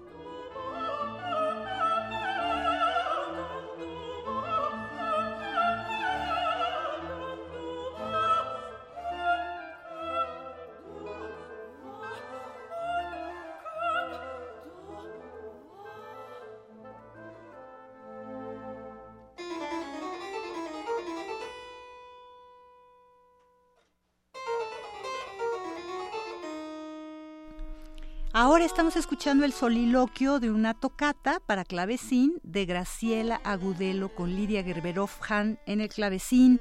Esto es del álbum Clavecín Contemporáneo Mexicano.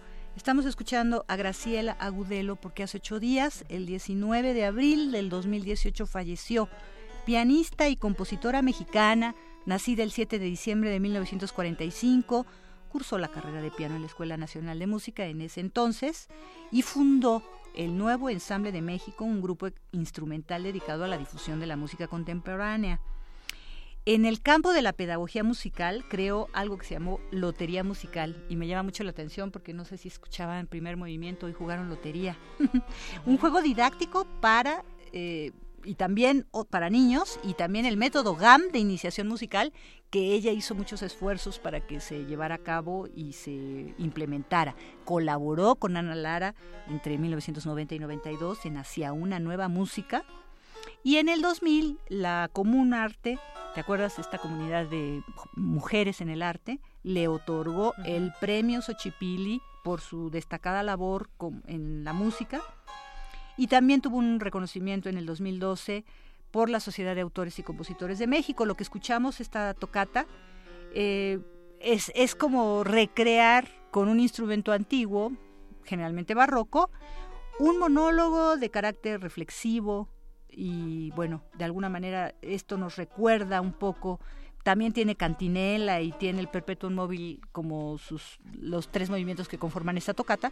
Pero bueno, en el soliloquio dejemos a la voz de Graciela Budelo hablándonos un poquito de lo buen músico que fue y de todas las aportaciones que nos dejó.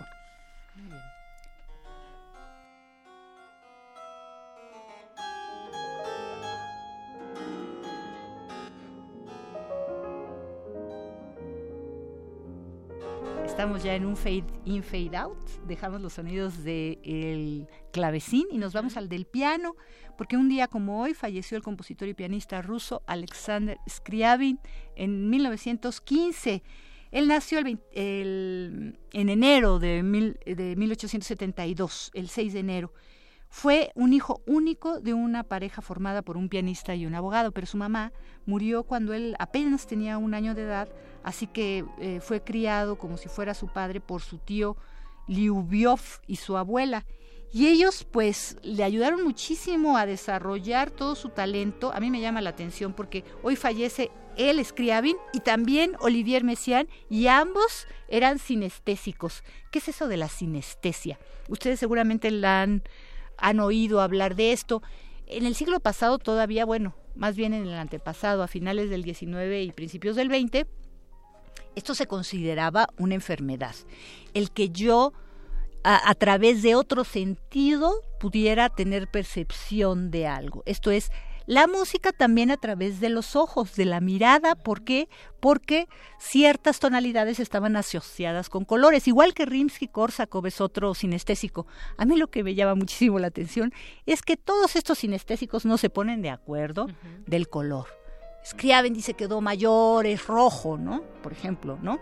Y Rimsky-Korsakov decía que era azul, ¿no? Y, y Messiaen también tiene otros colores de, acuerdo a sus pájaros también. Messiaen inclusive confesó en una entrevista ya tardía, un poco antes de morir, que él no había sido sinestésico, que en la secundaria tuvo un amigo, un compañero eh, este, de, banca, que él era sinestésico y que a Messiaen le pareció genial y dijo yo me voy a hacer sinestésico. Yo voy a adquirir la enfermedad de mi amigo y voy a tratar de empezar a escuchar la música también viendo colores, ¿no? Bueno, pues lo que estamos escuchando es el vals en la bemol mayor, opus 38 para piano, y, interpretado por Benjamin Grosvenor. A mí Scriabin me llama mucho la, la, atención porque cambió totalmente de vida. Algunos músicos hacen eso y cambió de mujer y cambió de todo. Este, leyendo a Nietzsche este, y a la teosofía, este, él, él, sentía que iba a, haber un cataclismo y una liberación, por eso compuso su poema del éxtasis, que es una de sus grandes obras orquestales, pero desarrolló muchísimo en el piano, siguió expandiendo la forma sonata, pero por ejemplo en sus últimas obras ya la sonata es solo de un movimiento, ¿no? Ya ya y el lenguaje es como un impresionismo realmente, pero ruso, ¿no? No tiene que ver con sí tiene que ver con Debussy en el sentido que sentimos que se parece uh, la ambientación sonora, pero no cómo lo construyó ni cómo llegaron a ello, ¿no? Por este, lugares completamente diferentes. ¿Qué tal si escuchamos un poquito del concierto A4 de Olivier Messiaen para entrar de lleno con él? Muy bien.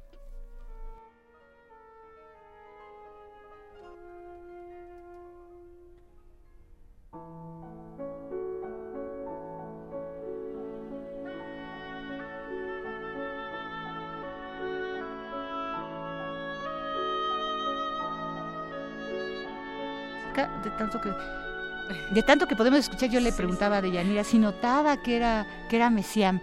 ¿Por qué? Porque hay como una herencia ahí de Debussy también.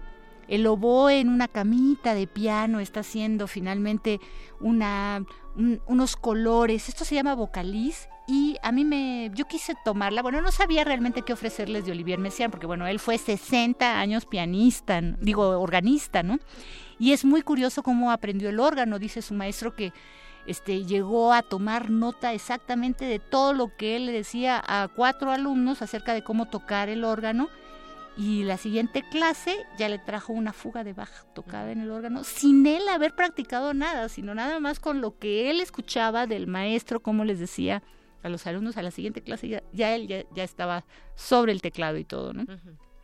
Extraordinario, como sabemos, su gran amor por la naturaleza y por los pájaros, porque decía que eran verdaderamente los ángeles, los, los eh, o, los enviados de, de, la naturaleza, de el creador que realmente tanto en la mañana, tú sabes, con la luz precisamente o en la noche, eh, eh, se hace la algarabía de cantos y todo, ¿no? Entonces él siempre supuso que era por eso.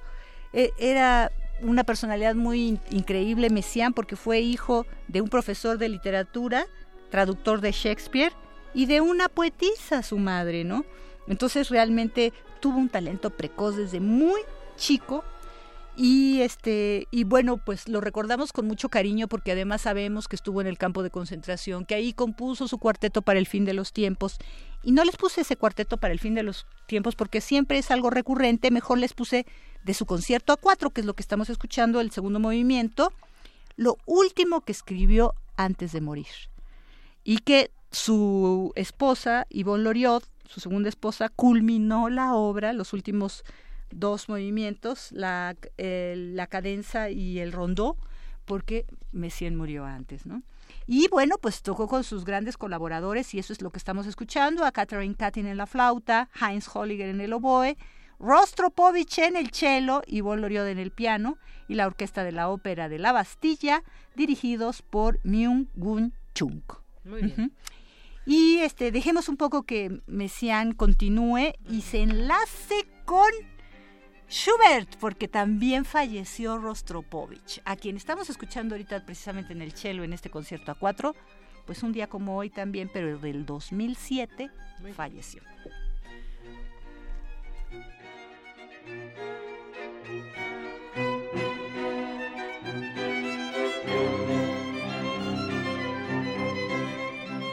Eh, van a decir los ganadores, Rostropovich fue un objeto de innumerables reconocimientos por no solo por la forma en la que tocó su violonchelo, sino también porque fue director de orquesta. Lo que estamos escuchando es el alegreto del quinteto de cuerdas en do mayor Doche 956, opus póstumo, póstumo, perdón, 163 de Franz Schubert, porque este año celebramos sus 190 años de fallecimiento y precisamente Rostropovich toca el violonchelo 2. Es cuarteto de cuerdas con pues muchas gracias, Dulce, gracias. Y quienes se van al teatro para ver Romeo y Julieta son Alexander Ganem, Francisco Ramos, eh, Fotzaretl, Vázquez González, Sandy Muñoz Miranda y Gustavo Álvarez Sánchez. Nos escuchamos el próximo lunes. Gracias por su sintonía.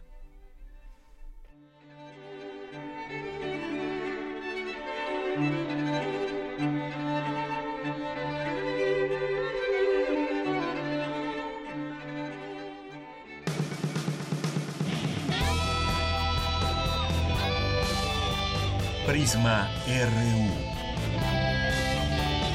Relatamos al mundo.